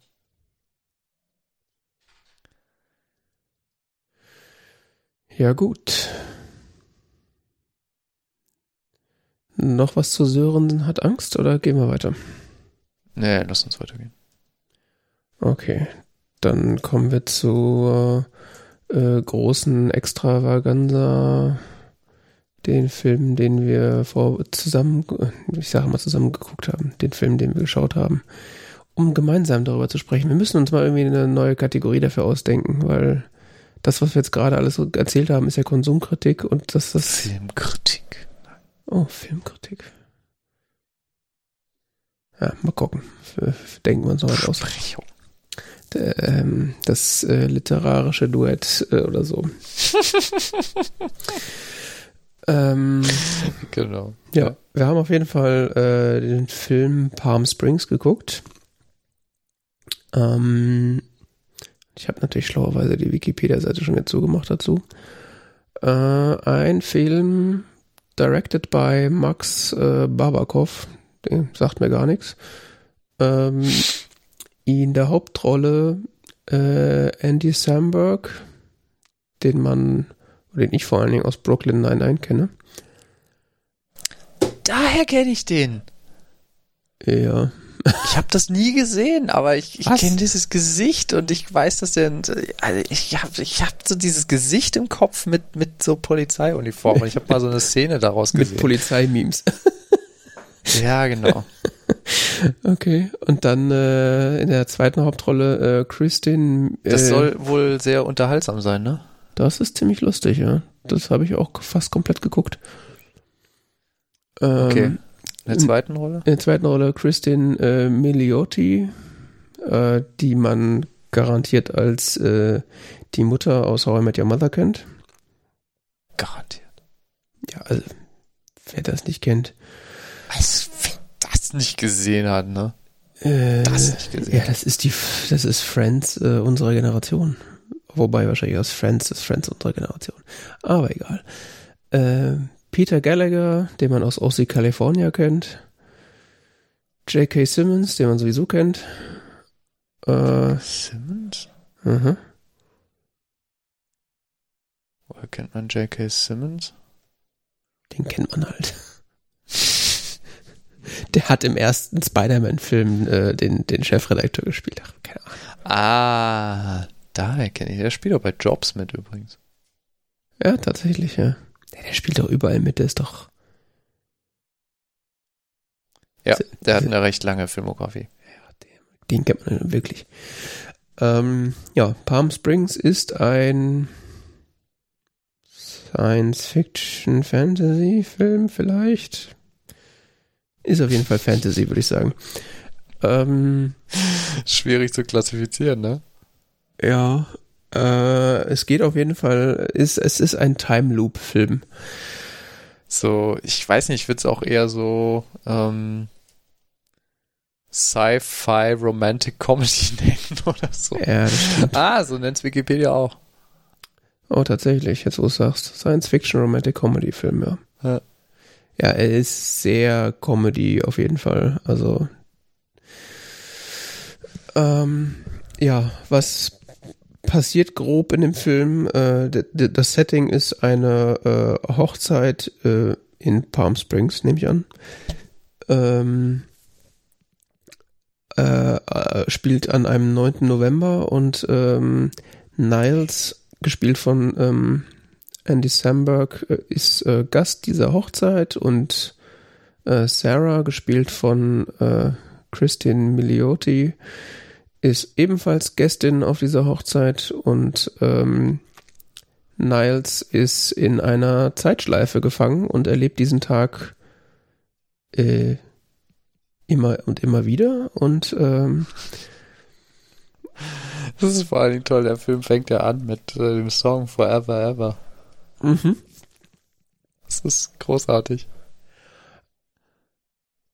Ja. Und äh, er aus aus äh, der Film erzählt quasi die äh, erzählt das quasi so ein bisschen diese Zeitschleifengeschichte äh, erstmal aus Sicht von Andy Samberg und dann ähm, wird quasi äh, die, die, die äh, Christine Milioti eingeführt und äh, er bandelt dann mit ihr so ein bisschen auf dieser Hochzeitsfeier an und äh, sie äh, gehen, warum auch immer, ins Gebirge. Und äh, dort äh, wird er dann von jemandem angegriffen mit einer Armbrust, was äh, alles ein bisschen absurd ist. Und ähm, dort folgt sie ihm dann in eine Höhle, in der es irgendwie komisch leuchtet und sie wird irgendwie dematerialisiert und in ein Wurmloch gezogen, was auch immer, es passiert Dinge. Und sie wacht dann am Morgen desselben Tages nochmal auf und befindet sich dann ebenfalls wie Andy Samberg in dieser Zeitschleife. Genau, die Perspektive oder Fokalisierung wechselt im Sinne von, dass ab dem Punkt wird dann der Film aus ihrer Perspektive erzählt. Nochmal. Äh. Äh, oder ab dem Punkt wird der, der Tag, sagen wir es so, der Tag, der sich wiederholt, wird aus ihrer Perspektive erzählt. Ja, beziehungsweise es geht erstmal weiter aus, äh, in der Sicht aus, aus, aus Andy Sambergs Sicht und dann trifft, treffen sie sich ja am Pool wieder Genau. Und dann wird quasi zurückgespult ja. und nochmal erzählt aus ihrer Sicht. Ja.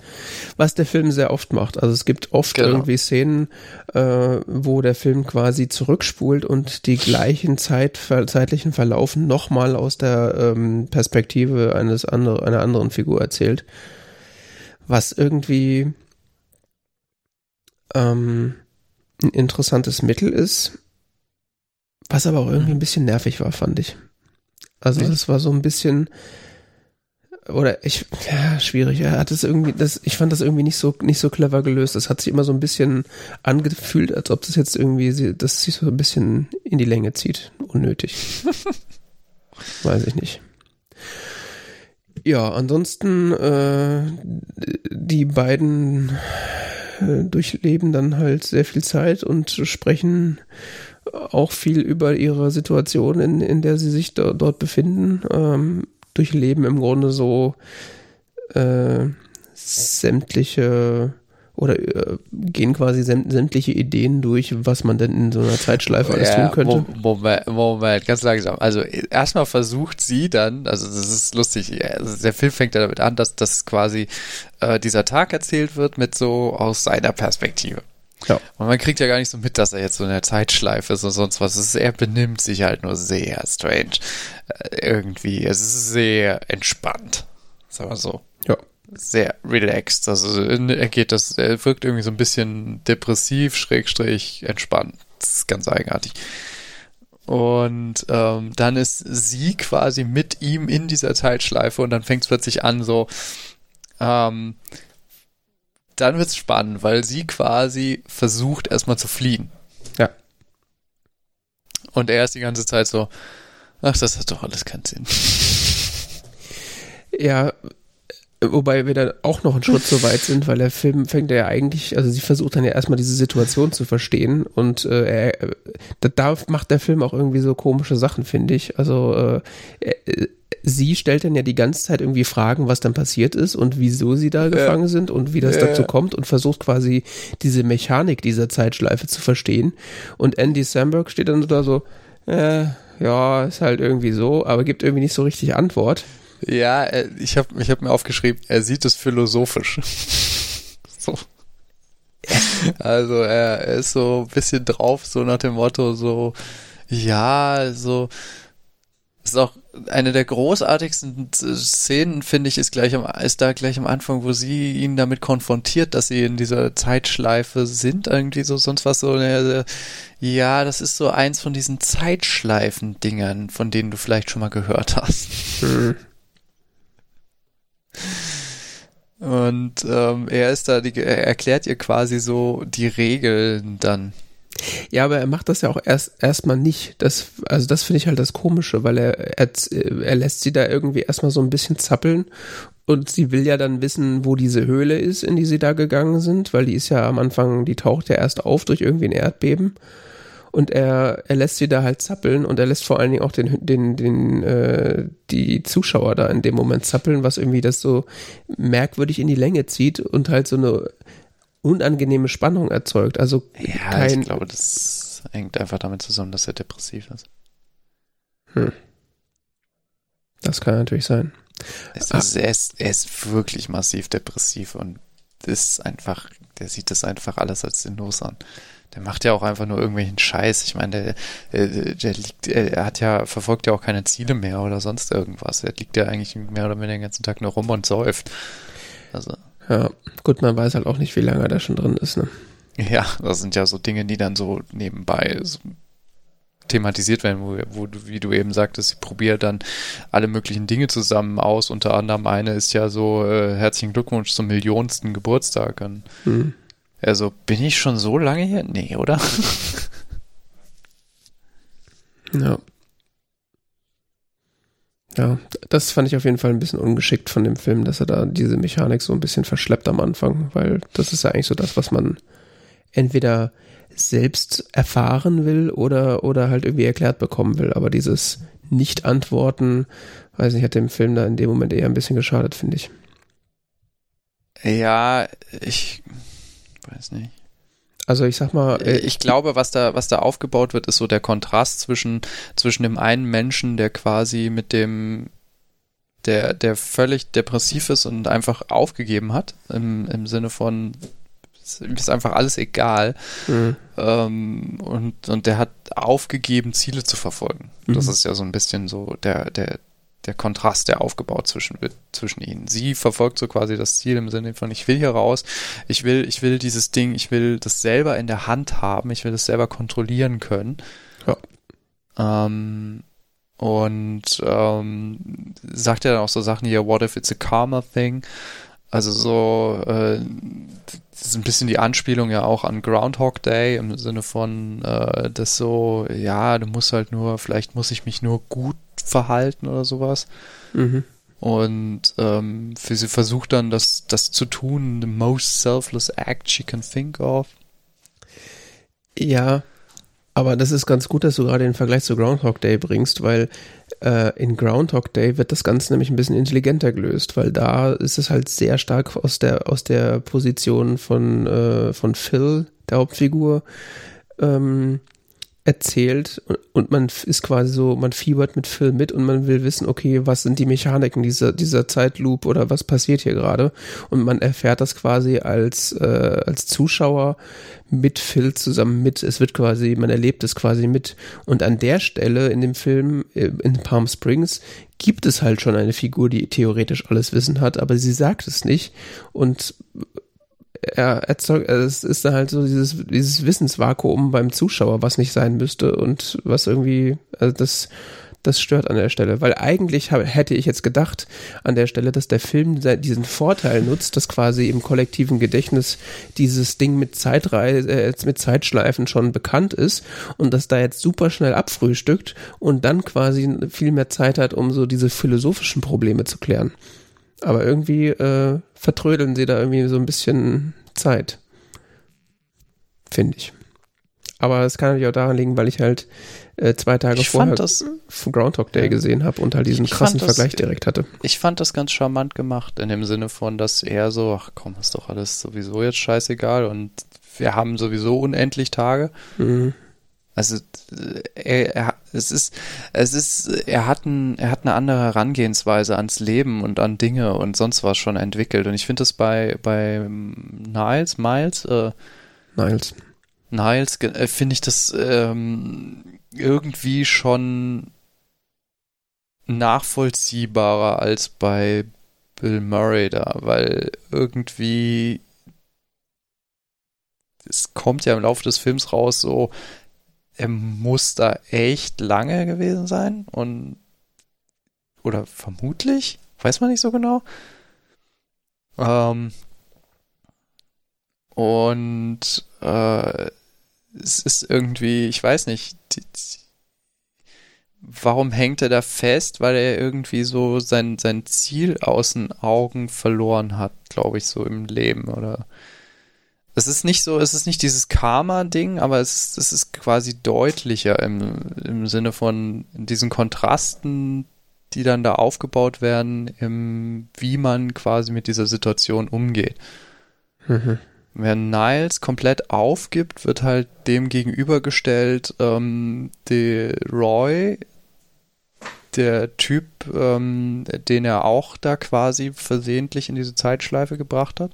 Mhm und ähm, Sarah und sie haben halt so verschiedene Herangehensweisen. Niles Modell ist so dieses so äh, Life is meaningless. Mhm. ähm, Sarah versucht anscheinend verschiedene Varianten. Mhm. Ähm, und Roy ist so, naja, ich mache halt das Beste draus. Mhm. Und durch diese Kontrastierung wird es, glaube ich, irgendwie, ich weiß nicht, ich fand das, ich fand das charmant gemacht, also interessanter als bei Groundhog Day. Nicht, dass ich Groundhog Day kritisieren wollte dafür, überhaupt nicht. Das ist in sich ein sehr gut gemachter Film. ist nur, ich fand das einen interessanten Unterschied irgendwie. Ja, das auf jeden Fall. Also diese, diese, diese, dieser Kontrast, äh, der wird schon auch äh, rausgearbeitet. Mir ging es hauptsächlich darum, dass, dass der Film ver, ver, verpasst halt früh dieses, dieses Setup besser zu erklären und da halt so ein bisschen trödelt. Später ja, ist es glaub, dann klar und die absichtlich. Äh, ja, mag sein. Ich finde nur, dass es nicht passt. Also sie hätten ja auch trotzdem äh, das schnell abhandeln können und dann sich darauf konzentrieren, diese Kontraste rauszuarbeiten. Ah, Aber ja. gut. Ja, ähm, wie du schon erwähnt hast, äh, gibt's äh, gibt's noch Roy. Das ist nämlich derjenige, der äh, in der in der Szene, äh, in der äh, Sarah Niles äh, später in, in diese Höhle ähm, folgt. Äh, Roy ist derjenige, der ihn mit einer Armbrust abschießt und versucht zu töten. Und es stellt dann später raus, oder Niles erklärt dann später, dass Roy ähm, auf dieser Party kennengelernt, auf der Hochzeit kennengelernt hat und äh, keine Ahnung, es gibt irgendwie so eine Unterhaltung äh, aus der sich dann, aus der Niles dann schließt, dass er irgendwie gerne, weiß ich nicht, mehr Zeit hätte oder irgendwie diesen Tag, das, er sagt irgendwie sowas, das ist der beste Tag seines Lebens und er will den irgendwie immer wieder erleben, irgendwie sowas. Ich hab's nicht, krieg's nicht mehr zusammen. Und sie sind halt auch, stehen halt unter, unter Drogen. Am Ende ist es wahrscheinlich ein Unfall und äh, er nimmt ihn dann halt mit in die Höhle und äh, ja, das heißt, äh, das ist dann die, zwei, die zwei, eigentlich die zweite Person, die er da in diese Zeitschleife mit, äh, mit reinzieht und die ihm das halt sehr übel nimmt und deswegen periodisch versucht, ihn umzubringen.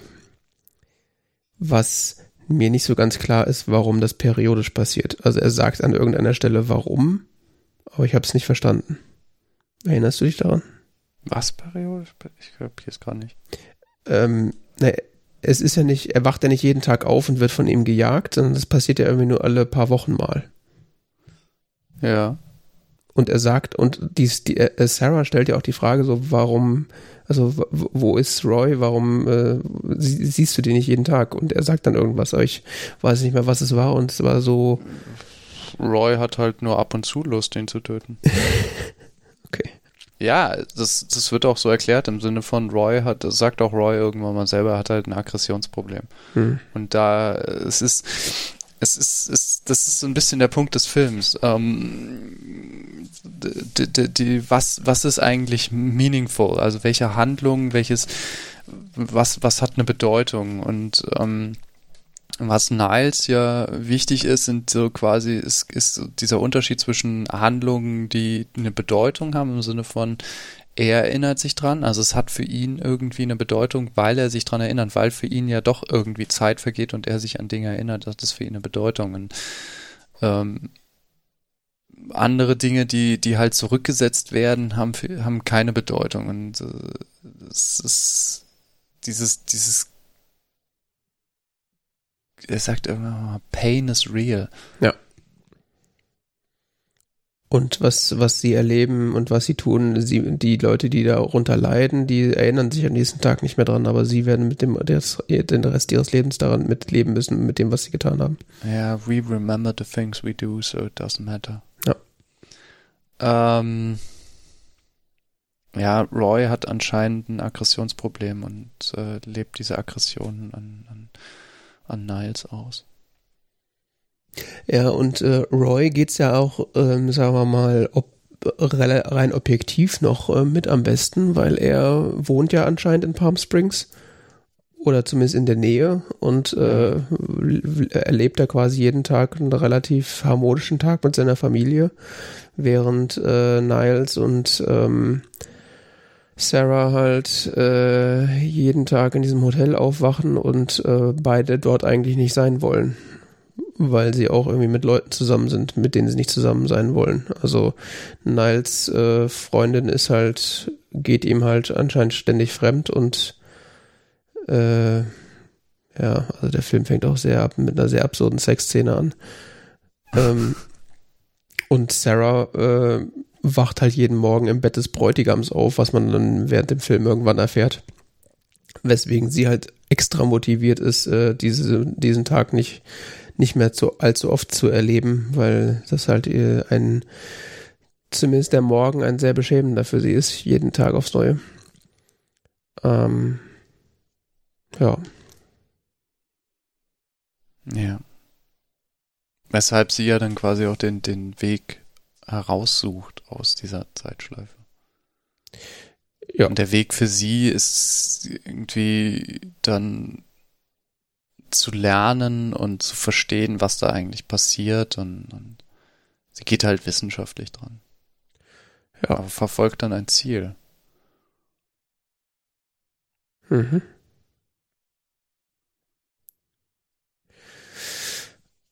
Ja, also die, was sie ja am, relativ am Anfang machen, ist es ja quasi so ein bisschen diese ähm, diese Szenarien durchspielen, was in, in Groundhog Day auch passiert, dass man quasi erstmal alles macht, auf was man Lust hat, weil es gibt ja keine Konsequenzen. Also das durchleben sie ja zu zweit nochmal, also Niles nochmal sozusagen und Sarah als erstes für sie zum ersten Mal. Das ist ja dann irgendwie sich mit der Polizei anlegen, äh, weiß ich nicht, in irgendwelche Bars gehen, in fremder Leute Pools schwimmen und solche Geschichten. ähm, ja. Und gleichzeitig äh, entwickelt sich dann halt irgendwie so eine Beziehung zwischen den beiden. Niles und Sarah. Ja. Hm. Ja, das ist ja das große Thema dann für, für Niles, dass er sich ja anscheinend in Sarah verliebt und äh, äh, dass das anscheinend so das erste Ding ist, was für ihn wirklich eine Bedeutung hat in, in diesem, in dieser Zeitschleife. Mhm. Auch wenn er anscheinend Angst hat, sie zu verlassen, die Zeitschleife. Was ja auch eine interessante Wendung ist, was sich ja dann immer mehr zeigt, dass, dass, dass sie den Plan konsequent verfolgt, die Zeitschleife zu verlassen und da auch Ziele sieht und einen Sinn und eine Motivation hat, während er irgendwie äh, ja richtig Angst davor formuliert, die Zeitschleife zu verlassen. Ja, was ja wenn man sich das so überlegt, äh, wie lange er da möglicherweise schon drin steckt, äh, auch irgendwie verständlich ist, weil ich sag mal, man gewöhnt sich ja auch an das Gefühl von Unsterblichkeit, was er hat, äh, sozusagen. Und ich weiß, es, es wird halt nicht so richtig klar, ähm, ob das jetzt ein Scherz ist, aber sie fragt ihn ja an einer Stelle, was er denn so beruflich macht und er sagt so, oh, so lange so her, ich weiß es gar nicht mehr oder was er vorher gemacht hat, irgendwie sowas. Also er lässt halt so andeuten, dass er gar nicht weiß, was er irgendwie vor diesem Tag, bevor diese Zeitschleife angefangen hat, was er gemacht hat. Kann natürlich ein Witz sein, kann aber auch Realität sein. Also ich meine, ist ja nicht ausgeschlossen, dass er jetzt da schon, weiß ich nicht, 500 Jahre drin steckt und äh, das wäre dann nicht unrealistisch, wenn er dann vergessen würde, was er vorher gemacht hat. Ja, wobei das ist dann auch eine der letzten Szenen ist, what are you gonna do now? Und er sagt, I guess I'm gonna pick up my dog. Stimmt, ja. Stimmt. Also angeblich erinnert er sich nicht an den Job, den er vorher gemacht hat, aber er erinnert sich daran, dass er einen Hund hat. Mhm. Gut, ich meine, vielleicht mag er den Hund ja. Im Gegensatz zu seinem Job. ja, das kann sein. Ja, äh, ich ich habe so das Gefühl, er hat Angst, in das Leben zurückzukehren. Ja, ich weiß nicht. Also wenn ich jetzt in so einer Zeitschleife äh, feststecken würde, die mir jetzt nicht so komplett missfällt, weiß ich nicht. nicht komplett missfällt. Ja, ich bin bei, bei ihm auch manchmal nicht hm. sicher, ob ihm, der, ob ihm dieser Tag nicht eigentlich ganz gut gefällt. Also wenn er halt irgendwie schnell aus diesem Hotelzimmer rauskommt von seiner Freundin, von der er eigentlich, äh, weg von seiner Freundin, auf die er eigentlich keinen Bock hat. Mhm. Dann den ganzen Tag da im Pool liegen und irgendwie Bier trinken. Ja, er scheint sich da sehr wohl zu fühlen. Ne? Mhm. Ist ja im Grunde so ein bisschen die Antithese zu dem, was äh, Sarah ist, was du auch schon erwähnt hast, beziehungsweise was auch äh, Phil in äh, Groundhog Day ist, weil die Figur ist ja auch ständig äh, daran, also nach der äh, es gibt keine Konsequenzenphase, folgt ja die ich muss hier irgendwie rauskommen Phase und probiert dann alles aus, was halt irgendwie ihm in den Sinn kommt. Mhm. Äh, ja. Ich weiß nicht, man kann, also der Film ist irgendwie, ich weiß nicht, ob es daran liegt, dass ich vorher halt direkt davor Groundhog Day gesehen habe, dass mich der Film irgendwie so ein bisschen nicht geflasht hat. Also ich muss sagen, ich habe vor ein paar Wochen, Monaten, Monaten habe ich mal Palm Springs gesehen und da fand ich den jetzt auch nicht so cool. Mhm. Dann habe ich irgendwann in den letzten Wochen mal äh, Groundhog Day gesehen. Mhm. Was heißt Wochen? Ist auch schon wieder Monate her. Ähm, und jetzt nochmal Palm Springs. Mhm. Also ich glaube, ich habe letztes Jahr Palm Springs gesehen. Oder? Kann das überhaupt sein? Ich weiß es nicht mehr. Ist auf jeden Fall 2020 rausgekommen, ja. Ja, ist schon eine Weile her, dass ich ihn gesehen habe. Erstes Mal gesehen habe. Jetzt habe ich nochmal gesehen. Ich fand ihn jetzt beim zweiten Mal irgendwie auch sinnvoller. Hm. Ja, weil äh, auf mich, auf mich wirkte der halt irgendwie so ein bisschen random. Also gibt's halt, es gibt halt so viele Szenen, wo ich, wo ich mir denke, so, äh, warum? Also es, ich meine, es drückt natürlich auf der einen, auf der anderen Seite ganz gut diese Sinnlosigkeit aus, die Niles verspürt. Dass der Film halt, dass der Film halt auch irgendwie so merkwürdige Dinge zwischendurch macht. Aber so von der ich weiß nicht, ist ganz schwierig da so zu sagen, was mein Problem damit ist. Aber ich habe das Gefühl, von der Gesamtstruktur und von der Erzählweise ist der Film irgendwie underwhelming. Und es kann, es kann halt sein, dass es daran liegt, dass ich vorher Groundhog Day gesehen habe, weil der ist ja durchkomponiert bis zum geht nicht mehr. Ja. Also das ist ja quasi, äh, ich habe es nicht nachgezählt, aber ein Drama in fünf Akten wahrscheinlich. Also da gibt's ja, kannst ja quasi könnt, du könntest ja Kapitel einblenden, in welcher Szene oder in welcher Phase sich äh, die Figur gerade befindet in dieser Zeitschleife. Ja, das stimmt. Und ähm, gerade auch äh, es, es werden halt auch so oft Szenen wiederholt, dass man quasi auch selber das Gefühl hat, diesen, diesen Tag schon mehrfach erlebt zu haben. Mhm. Und sich dann quasi innerhalb dieser, dieser Zeitleiste auch schon quasi äh, auskennt sozusagen, während das bei Palm Springs ja mm, nicht der Fall ist. Also da wird am Anfang der Tag auch so ein, zwei Mal grob durchgespielt, aber dann hört es auch irgendwann auf, weil dann geht es auch gar nicht mehr darum, dass sich dieser Tag wiederholt. Also natürlich grundsätzlich schon, aber die Dinge, die an diesem Tag halt so passieren, wie diese Hochzeit und äh, weiß ich nicht, andere Dinge, die sind dann halt irgendwann egal. Also die Charaktere brechen da ja aus dieser Situation komplett aus. Während äh, in Groundhog Day macht der Charakter das zwar auch, aber er kommt dann ja trotzdem immer wieder zurück und macht dann doch seine morgendliche irgendwie Fernsehshow da äh, und spricht mit seiner Producerin und weiß ich nicht. Also, ja. Aber ich könnte auch nicht sagen, was es ist, was mich äh, so daran stört. Aber es ist irgendwie, gerade auch als ich äh, gesehen habe, was der für eine Bewertung zu Beginn auf Rotten Tomatoes hatte, ich meine, das ist jetzt immer noch sehr hoch, aber das ist schon irgendwie ein bisschen übertrieben. Palm Springs oder welchen? Oder, mhm. oder Groundhog Day? Nee, Palm Springs. Der hatte doch zu nee, Beginn irgendwann mal so 100 Prozent. Ich fand den wirklich gut. Okay. Na, ich will auch nicht sagen, dass er schlecht ist. Er hat schon irgendwie Spaß gemacht, aber das war so, er, er hat nicht das, er, er, hat nicht so beeindruckt, wie die Bewertung auf Rotten Tomatoes das jetzt irgendwie äh, vermuten lässt. Dafür war er dann einfach zu flach, fand ich.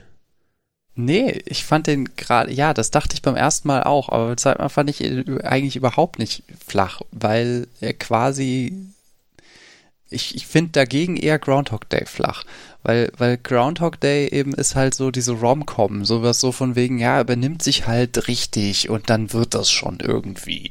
Mhm.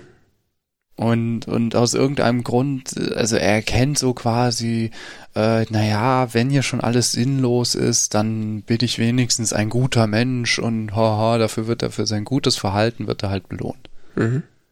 Das ist auch so ein bisschen so eine Erlösungs, äh, so ein christliches Erlösungsding.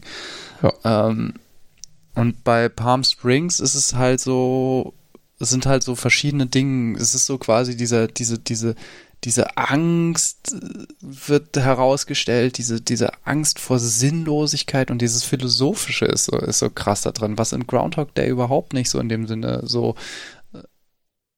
so diskutiert wird auch, auch nicht, auch, es wird manchmal so, es klingt manchmal so an, aber dadurch, dass, dass eben, äh, wie heißt die Hauptfigur? Phil. Genau. Ah ja, Punxsutawney, ja, genau, Phil. äh, dadurch, dass Phil alleine ist und das halt auch nicht, auch nur mit sich selber reflektieren kann, kommen dann auch nur so absurde Dinge rein. Ich weiß gar nicht, ob das im Film drin ist, aber es gibt so eine Cutscene, wo er so sagt, er, I'm a God. Ja, das ähm, ist im ähm, Film drin, ja. Ja, genau, weil, weil er kann ja nur mit sich selber das quasi reflektieren. Und was wir in Palm Springs sehen, ist quasi jemanden, der das schon alles mit sich selber reflektiert hat. Mhm der dann auf jemand anders trifft und das ist irgendwie das Spannende. Und dann diese ganzen existenziellen Fragen quasi nochmal durchlebt werden. Und zwar diese, das wird noch erzählerisch unterstützt, dadurch, dass es quasi mehrfach, dass manche Dinge mehrfach erzählt werden aus verschiedenen Perspektiven. Mhm.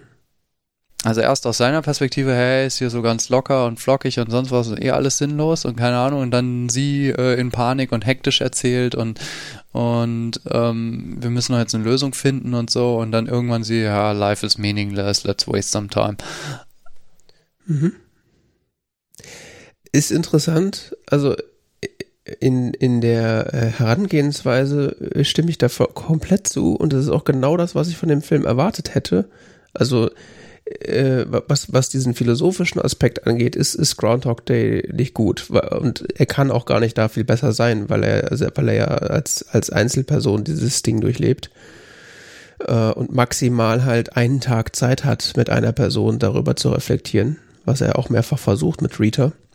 Ja. Ähm, und gerade das hat mich so an Palm Springs enttäuscht, dass sie halt die Möglichkeit haben, zu zweit oder wie sich dann herausstellt, sogar zu dritt darüber zu reflektieren, über theoretisch unendlich lange Zeit und dann aber nur so wenig dabei rauskommt.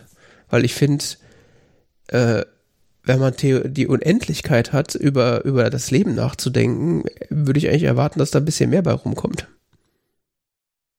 Bei, bei Palm Springs meinst du? Ja, genau.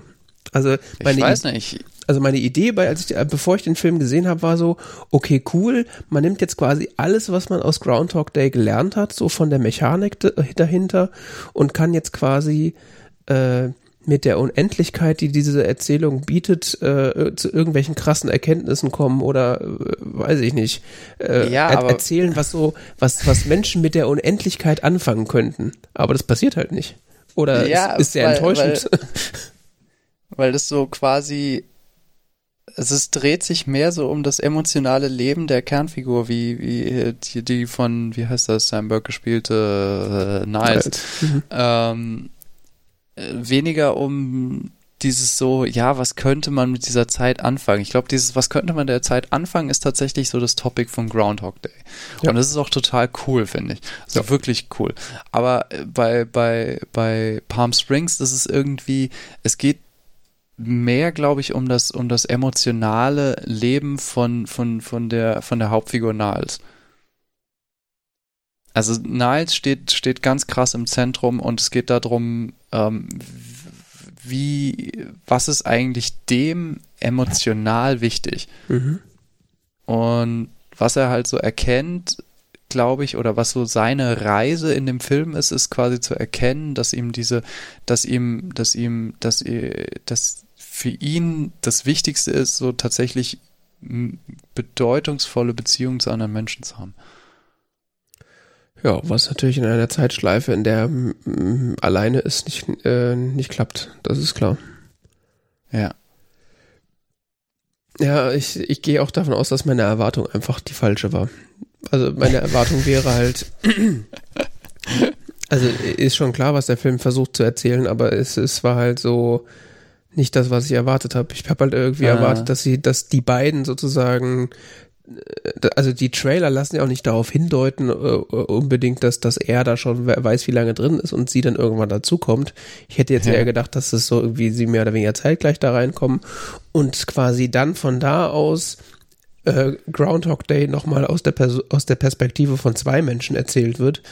Aber halt äh, dadurch, dass man eben eine andere Person hat in dieser Zeitschleife, da ernsthaft äh, mit jemandem drüber reflektieren kann und dann halt weiterkommt als in Groundhog Day.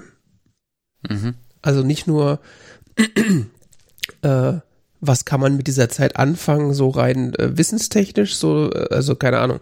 F Phil lernt ja irgendwann Klavier spielen und solche Geschichten. Mm. Oder Französisch. äh, das meine ich gar nicht mal unbedingt, sondern eher so, ja, eben über die Unendlichkeit zu reflektieren, weiß ich nicht, über den Sinn des Lebens nachzudenken und das, also keine Ahnung, irgendwie, ich hätte halt irgendwie erwartet, dass da, dass da wirklich so, äh, ich weiß nicht, was ich erwartet habe, aber ich hätte da irgendwie eine, eine, irgendwie eine besondere Erkenntnis draus erwartet aus, aus diesem Film. Ich glaube, das, das ist nicht so das Ziel des Films. Nee, das auf keinen Fall. Aber das hätte ich äh, cool gefunden und das war halt, das ist, glaube ich, mein Problem, dass ich das sowas in der Richtung erwartet hätte. Das, was der Film erzählt, das erzählt er schon, schon ganz gut. Es ist halt nur so ein bisschen für mich äh, in dem Moment mit der Erwartung nicht zufriedenstellend. Hm. Ja, verstehe. Und trotzdem bin ich mir nicht sicher, wie, wie, wie dieser Score zusammenkommt, weil 95% auf Rotten Tomatoes ist schon echt krass gut. Ach, ich habe keine Ahnung. Hm. Es kommt halt dann, wenn halt sehr viele, ein hoher Prozentsatz halt positiv ist von den. Ja, klar. Es wird auch hier mehrmals gesagt, also dieses Time Loop-Konzept haben vielleicht andere Filme besser geschafft, aber ähm, die emotional äh, Journey der Charaktere ist, ist interessant. Ja, das, das auf jeden Fall ich finde es, äh, was, äh, da haben sie haben auch übrigens alle drei irgendwie so ihr Ding und das wird bei allen, also Andy Samberg, Christy Milioti und Jackie Simmons, alle, alle von diesen, äh, die drei von diesen drei Darstellern dargestellten Figuren ähm, haben jeweils ihre eigene Reise, die in unterschiedlichem Maße dargestellt wird. Ja. Das äh, stimmt was ich ja sagen muss, äh, wo sich der Film leider ein bisschen ein Ei gelegt hat, finde ich, ist, wie sie die Zeit, Zeitschleife erklären. Oder besser gesagt, dass sie die Zeitschleife erklären. Ja. Weil, weil das ist so äh, das Hidden Feature bei Groundhog Day, dass man nie herausfindet, warum er in einer Zeitschleife hängt oder wie das äh, zustande kommt. Man nimmt, der Film, äh, es ist halt so, man nimmt das halt in diesem Film so hin. Ähm, und äh, hier wird halt irgendwie mit dieser Höhle und irgendwie Quant Quantum Mechanics und äh, äh, die Tatsache, dass Sarah das dann äh, durch lange wissenschaftliche Arbeit irgendwie rausbekommt, was das Problem ist, ähm, wird das ja irgendwie so versucht zu erklären und das ich weiß nicht, ob der Film das gebraucht hat. Also da hätte man, ich finde, ich hätte man irgendwie sich einen anderen Mechanismus ausdenken müssen, weil das irgendwie so äh,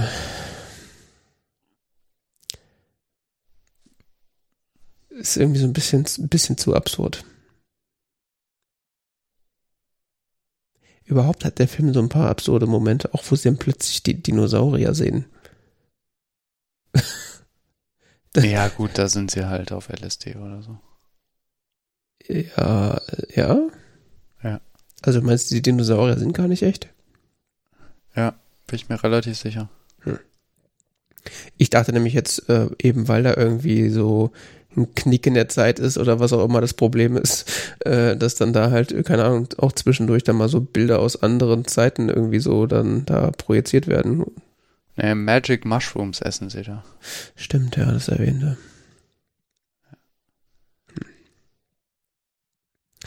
Ja, ich, auf jeden Fall, ich glaube, ich glaube, diese, diese Mechanik, die sie sich da ausgedacht haben, die ist, die, die hat es irgendwie nicht gebraucht, finde ich. Also, das hätte man irgendwie ein bisschen intelligenter lösen zu können. Aber auf der anderen Seite weiß man natürlich auch nicht, wenn, äh, wenn das kein Karma-Ding ist wie in, äh, wie in Groundhog Day, äh, hätte es da natürlich auch keine Möglichkeit gegeben für, für Sarah da selber rauszukommen aus eigenem Antrieb. Hm. Schwierig, schwierig.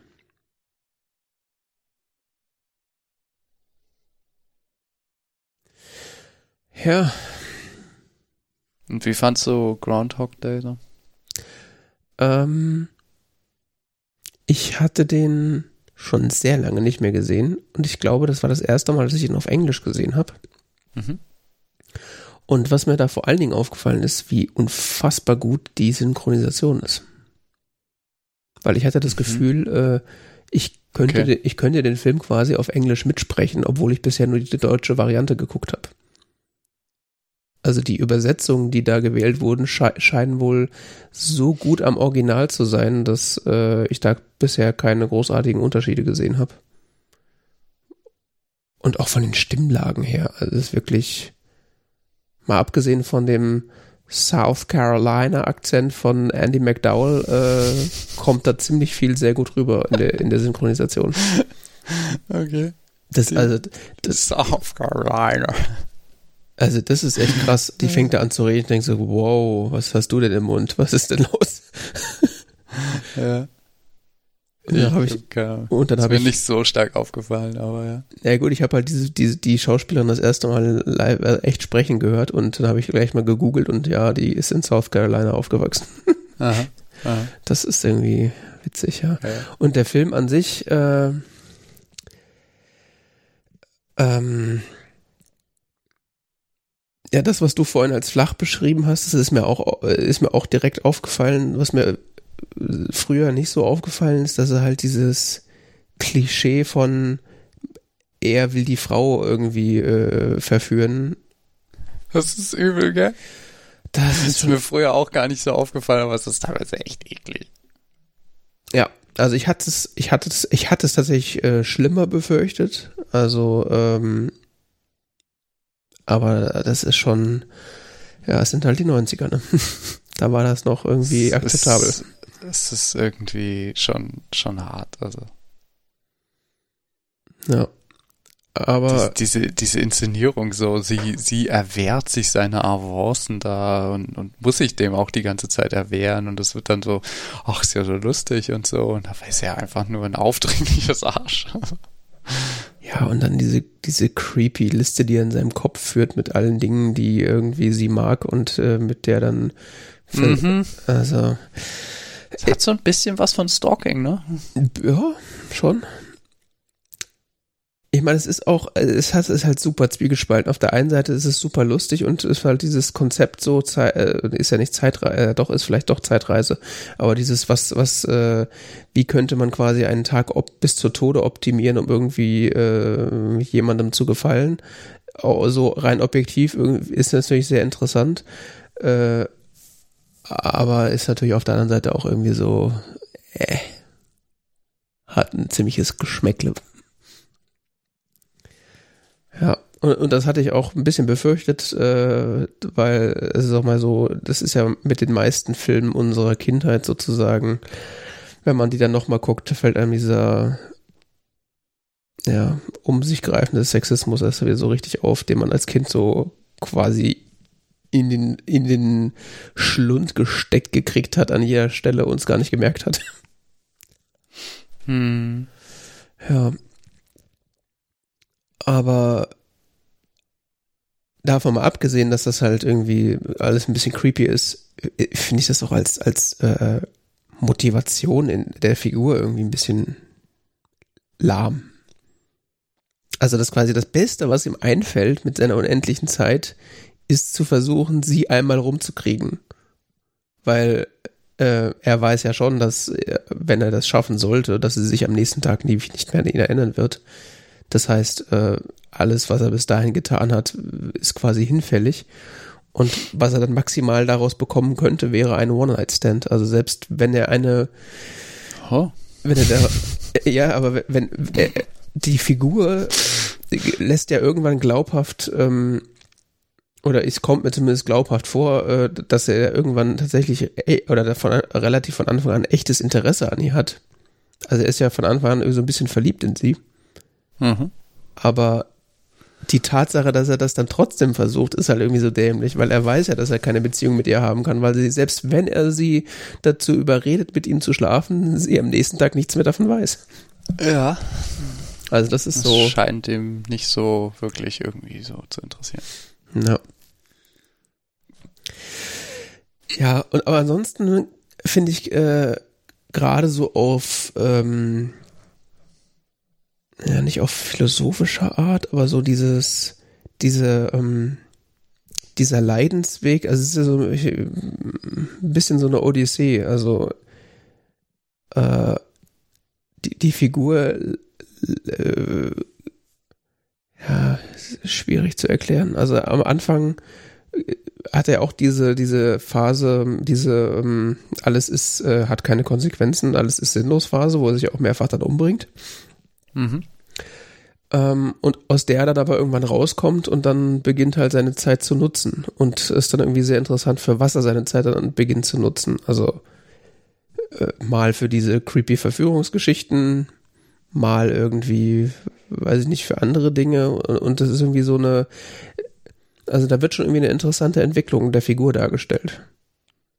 Also was, was, der, was der Film nämlich, glaube ich, relativ gut darstellt, ist so die Entwicklung von der, ähm, der sarkastische, verwöhnte ja, Arsch, der eigentlich mit allen Leuten nichts zu tun hat, der äh, entwickelt sich dann über die Zeit zu so einer geläuterten, liebenswerten Figur, die irgendwie sich um, um andere Leute kümmert. Es fängt dann ja erstmal an mit diesem Obdachlosen, den er dann äh, von Anfang an ignoriert und dem er dann irgendwann während des Films mehrfach versucht, das Leben zu retten. Erfolglos. Das sind dann so Zwischenstationen. Und diese Charakterentwicklung, finde ich, ist schon extrem gut gelungen. Also das das ist, kann man, kann ich, kann ich nicht anders sagen. Das ist einfach, also rein erzählerisch. Es ist ein Tipptopp. an sich ein sehr schön in sich zusammenhängender Film, finde ich. Also es ist schon, also abgesehen von dieser Nummer, die irgendwie heute ein bisschen eigenartig, diese Stalking-Nummer, die wirkt heute ein bisschen eigenartig, aber die ansonsten ist es ein in sich konsistenter, äh, geradlinig erzählt, irgendwie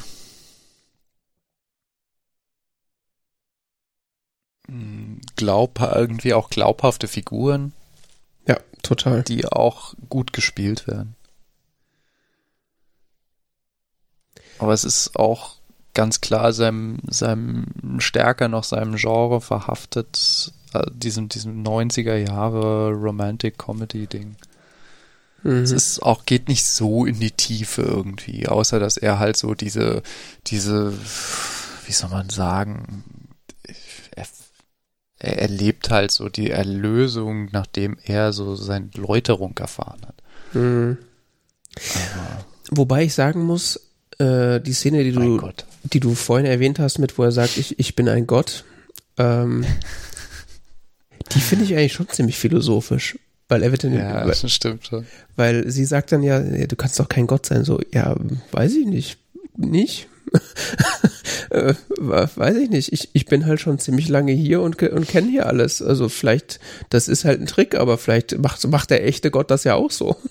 also das, da, sind schon so ein paar philosophische Gedanken drin in dem Film verarbeitet, die schon, die mich auch als Kind schon richtig geflasht haben, muss ich sagen. Ähm, aber das kann natürlich auch so, äh, ja, so halt Nostalgie sein. Aber so ein paar Mal gibt's da schon so ein paar philosophische Andeutungen. Und, aber das sind halt nur ein paar und das ist halt das Problem des Films, äh, dass das halt eine Person ist, also die halt keine Chance hat, irgendwie mit anderen darüber zu reflektieren, weil spätestens, wenn er einschläft, ist halt, äh, wacht er morgens auf und niemand erinnert sich mehr an ihn. Mhm. Weswegen ja ich das in Palm Springs ziemlich geil gefunden hätte, wenn man da noch irgendwie länger zusammen irgendwie philosophiert hätte. Ja, ansonsten, äh, ja, die, die Andy McDowell-Figur ist halt auch irgendwie so ein bisschen langweilig, finde ich. Also sie spielt halt diese nicht Damsel in Distress, aber ja, sie, sie spielt halt diese zu liebenswerte Frau, die halt irgendwie erobert werden muss. Mal mit sehr zwielichtigen, zwielichtigen Methoden und mal äh, halt durch äh, einfach das. Sie ist einfach nett irgendwie, gell? Sie ist so Ja. die Ausgeburt der Nettigkeit. Ja, das ist halt, sie ist halt nur nett. Also äh, sie ist halt langweilig nett. Sie hat äh, keine Ecken und Kanten. langweilig nett. Ja, ich meine, was, da gibt es doch diese Szene, wo sie da an der Bar sitzen und äh, worauf trinken wir? Ich trinke immer auf den Weltfrieden. Was? Das sagt doch Wer niemand. trinkt denn auf den Weltfrieden? Ja, selbst wenn man das tut, sagt man das doch nicht. Also, es ist, also das ist so langweiliger könnte diese Figur nicht sein. Das ist im Grunde eine, äh, eine Puppe, auf die äh, jeder männliche Zuschauer quasi seine Traumfrau projizieren kann. Oder ist eine Mhm. Hülle oder was auch immer. Also sie, diese Figur hat einfach null, null Persönlichkeit. Und da kann Andy McDowell natürlich nichts für. Es ist einfach so äh, das Problem dieser Zeit. Also ich sag mal, bis vor wenigen Jahren hatte man das ja in vielen Filmen, dass, dass äh, Frauenrollen einfach furchtbar unterkomplex geschrieben wurden. Hm. Und äh, ich weiß nicht, Larry, heißt der Kameramann Larry? Ich weiß es gar Ich nicht. mehr. glaube schon, ich habe auch die ganze Zeit Larry im Kopf. Der spielt halt so den, ja, nicht den Dödel, aber ist halt so, Du bist ja nett. ja, also er wird halt von, von Bill Murray auch immer wie Dreck behandelt. Äh, ist halt der Kameramann, der irgendwie da ist, aber ja, ich weiß auch nicht. Also ich sag mal, der Film wird halt von, von Bill Murray getragen. Mhm. Es ist eigentlich ein, ein Solo-Film. Die, Mhm. die anderen Figuren sind eigentlich egal. Und die Ja, anderen die sind Figuren, so Sidekicks irgendwie so. ja nicht nur das. die machen das aber, glaube ich, auch ganz. Die, die, die spielen das auch nicht so, als versuchten sie mehr zu sein. Ja, ja, also die sind auch so geschrieben. Also die sind halt einfach so, die, die, äh, die sind halt austauschbar und, und egal eigentlich. Also auch wenn die Andy McDowell-Figur äh, so der Fokus von, von, von, äh, von ihm ist. Aber es ist halt, ach, also auch, auch dann Nancy, diese eine da, die er am Anfang da irgendwie rumkriegen will und dann seine Klavierlehrerin, ist alles austauschbar, irgendwelche Leute, null Persönlichkeit und die werden ja auch null vorgestellt. Also es ist ja so, die völlig egal, das sind einfach nur so Statisten in diesem, Statisten in dem Kammerspiel und die Haupt und die einzige wichtige Rolle ist Bill Murray. Hm. ist irgendwie komisch, aber es funktioniert, finde ich. Und Bill Murray ist einfach äh, dieser, dieser, diesen Humor, den er einfach hat. Das fand ich als, äh, als Kind schon krass. Er er ist in dem Film nicht so geil wie als Wankman in, in Ghostbusters. Aber es ist einfach ein Traum. Also, es gibt, glaube ich, keinen witzigeren Schauspieler als Bill Murray. Meinst du? Ich weiß es nicht. Ich weiß ja, nicht. es gibt, ich, ich weiß nicht, ich, ich feiere Bill Murray auch sehr, aber ich glaube, es gibt auch andere gute Schauspieler. Nee, es geht nicht nur um Schauspielerei, es ist einfach so diese, diesen Humor, den er hat. Es ist einfach dieser sarkastische Arschloch-Typ, aber der irgendwie dann doch liebenswürdig ist. Diese Figur, ich meine, das, das ist ja in, in Ghostbusters, Peter Venkman ist ja im Grunde ähnlich. Hm. Das ist, deswegen denke ich, dass es wahrscheinlich äh, eigentlich so ein bisschen er selbst ist. Ein bisschen spielt Bill Murray immer die gleiche Figur, ne? Ja, eben.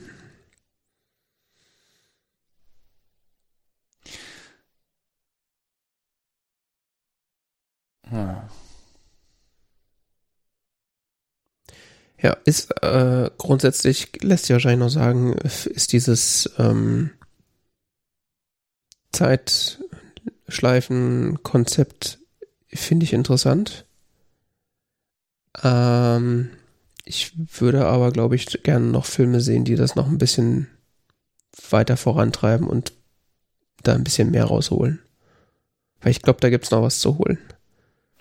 Äh, in dem Kontext, ich habe ich weiß nicht, einfach spontan noch letztes, vorletztes Wochenende den Film uh, The Map of Tiny Perfect Things gesehen. Mhm. Uh, das ist so eine Mischung aus verschiedenen Themen, die wir bisher hatten, nämlich das ist uh, irgendwie so ein Time Loop Film, aber es ist auch gleichzeitig auch ein Coming of Age Film. Oh je. Mhm. Und auch irgendwie so ein Romantic Comedy. Kommen da auch Skatesport vor, ist jetzt die Frage. Ja. Ah. Es kommt auch eine Skate, es gibt auch eine Skateboard-Szene, ja. Okay, das ist also eigentlich eine Zusammenfassung aller Filme, die wir bisher geguckt haben. ja, ja, genau. Vor allen Dingen aller Filme, die wir bisher jemals gesehen haben. In diesem, für diesen Podcast mal. Ja, schon klar, in dieser momentanen Produktionsreihe. Richtig. In dieser Serie. Ähm, das ist ganz, ganz lustig. Der Film basiert auf äh, einem Screenplay? Nee, das hatte ich jetzt irgendwie anders in Erinnerung. ähm, auf einer Kurzgeschichte. Mhm. Ja, mit dem gleichen Thema. Es geht auch um, es geht, es geht um den, wie heißt die Hauptfigur? Mark, glaube ich. Äh, so ein Typ, du kapierst es erst nicht, so, der Film fängt an und irgendwie genau im richtigen Moment fängt er die Tasse, die vom Tisch fällt und nimmt den Toast aus dem Maschine. Das ist irgendwie so, was passiert hier? Mhm. Und dann siehst du seinen Tag, wie er den begeht und irgendwie scheint er so immer ein exaktes Timing für alle Dinge zu haben. Es wirkt äh, sehr, wow, der hat's ja drauf. Mhm. Ähm, äh, es kommt dann raus, oh, der ist jetzt hier gerade in so einem, so einem Time Loop, der probiert gerade Dinge aus. Und was dann für ihn der interessante Moment ist, er begegnet plötzlich jemand, also, oder er versucht etwas zu tun anscheinend, er versucht ein, ein Mädchen auch rumzukriegen. Aha. Wer hätte es gedacht? Ähm, und was dann in einem seiner Versuche, der geht plötzlich schief und er stolpert über jemanden und es ist plötzlich so, die war noch nie hier. Mhm. Was, was, soll das? Weißt du, es passiert plötzlich etwas, also er, er, er, versucht etwas zum x-ten Mal und plötzlich ist etwas anders als sonst. Mhm. Und es verstört ihn total im Sinne von, der merkt plötzlich, oh, hier ist ja noch jemand in dieser Zeitschleife. Okay.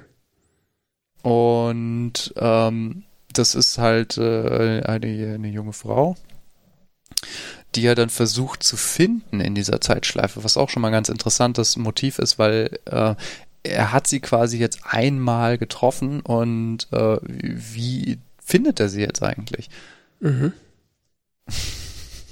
Ist ja auch so ein Motiv, was in Pub Springs vorkommt, dass er Sarah irgendwann finden will, weil sie ja irgendwie weg ist und sie genau. nicht finden kann, weil er gar nichts genau. weiß. Genau, und äh, ja, sie lernen sich kennen, sie ist erstmal sehr kritisch ihm gegenüber irgendwann und ähm, äh, sie, sie entwickeln aber dann doch eine Beziehung zueinander und was sie machen, ist halt so diese Map of Tiny Perfect Things. Also sie, sie, sie setzen sich halt so das Ziel, alle idealen Momente in ihrem Dorf, in dem sie da leben oder in ihrer Kleinstadt, in der sie da leben, ähm, zu finden, die an diesem einen Tag stattfinden. Mhm.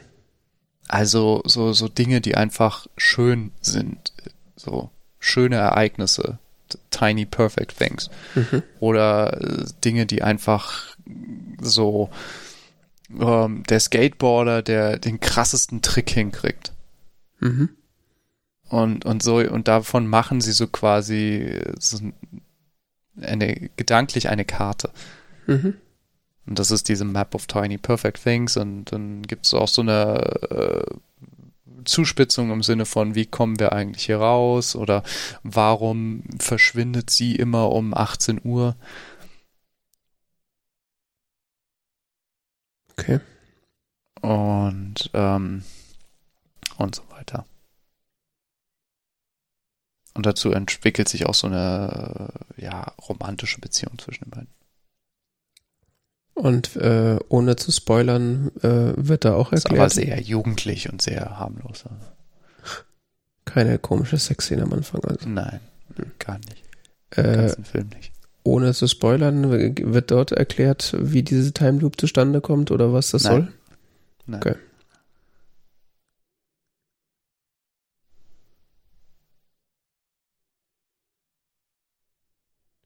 Ach, der ist von diesem Jahr, der Film. Krass. Ja.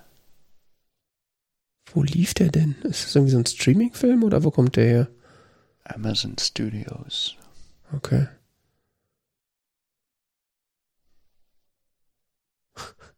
Cinema Strikes Back schreibt dazu und täglich grüßt das Murmeltier als abartig langweilige Teenie-Komödie.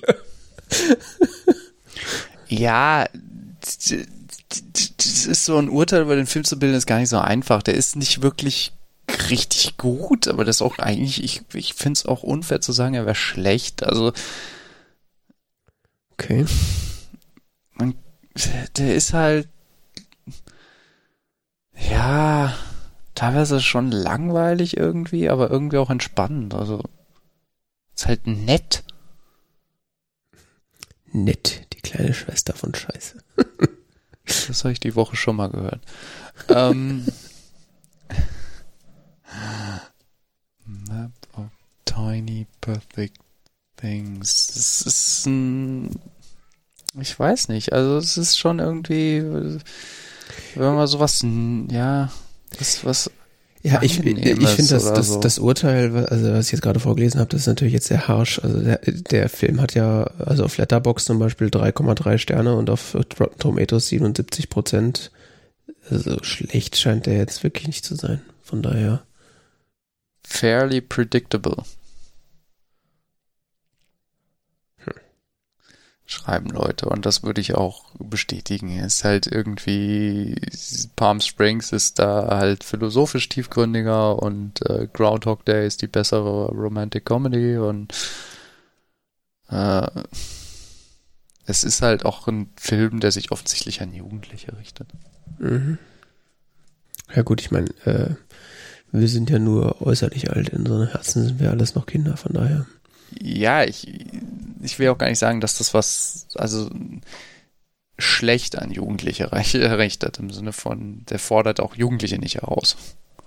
Achso, Der ist halt nett. okay. Also muss man schon motiviert sein, den zu sehen. Und ich, ich finde ich jetzt, ich, wie gesagt, gilt als Certified Fresh hier auf Rotten Tomatoes und Heartfelt Charm. Ja, ich sag mal, ich bin halt ein Sucker für Zeitreise und Genau. Äh, Das war ich halt auch und deshalb musste ich mir das irgendwie reinziehen. Ja, und die, diese Time Loop Geschichte ist ja nichts anderes als eine predictable, aber ungewollte Zeitreise. Äh, ich habe halt auch nach Zeitreisen gesucht und sowas. Hm. Ja, vielleicht gucke ich ihn auch irgendwann mal, mal gucken.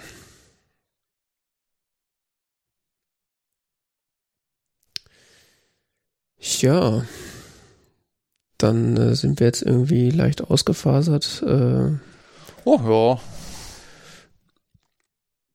also ich bin froh, dass ich äh, durch Palm Springs nochmal Groundhog Day geguckt habe. Ich habe es sehr lange nicht gemacht. Sollte man ab und zu tun, ne? Es Sich an äh, die Endlichkeit des Lebens zu erinnern. so ein bisschen wie, dass man in regelmäßigen Abständen Star Wars gucken muss. Also die Muss Orig- man das? Die, Or- ja, natürlich. Also die Original Trilogy, den Rest kannst du einfach weglassen.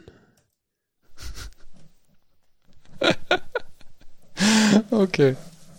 Lassen wir es mal so stehen, oder? Ja, also mir würde jetzt auch nichts mehr großartig einfallen. Ähm, wir schauen fürs nächste Mal äh, natürlich auch wieder einen Film.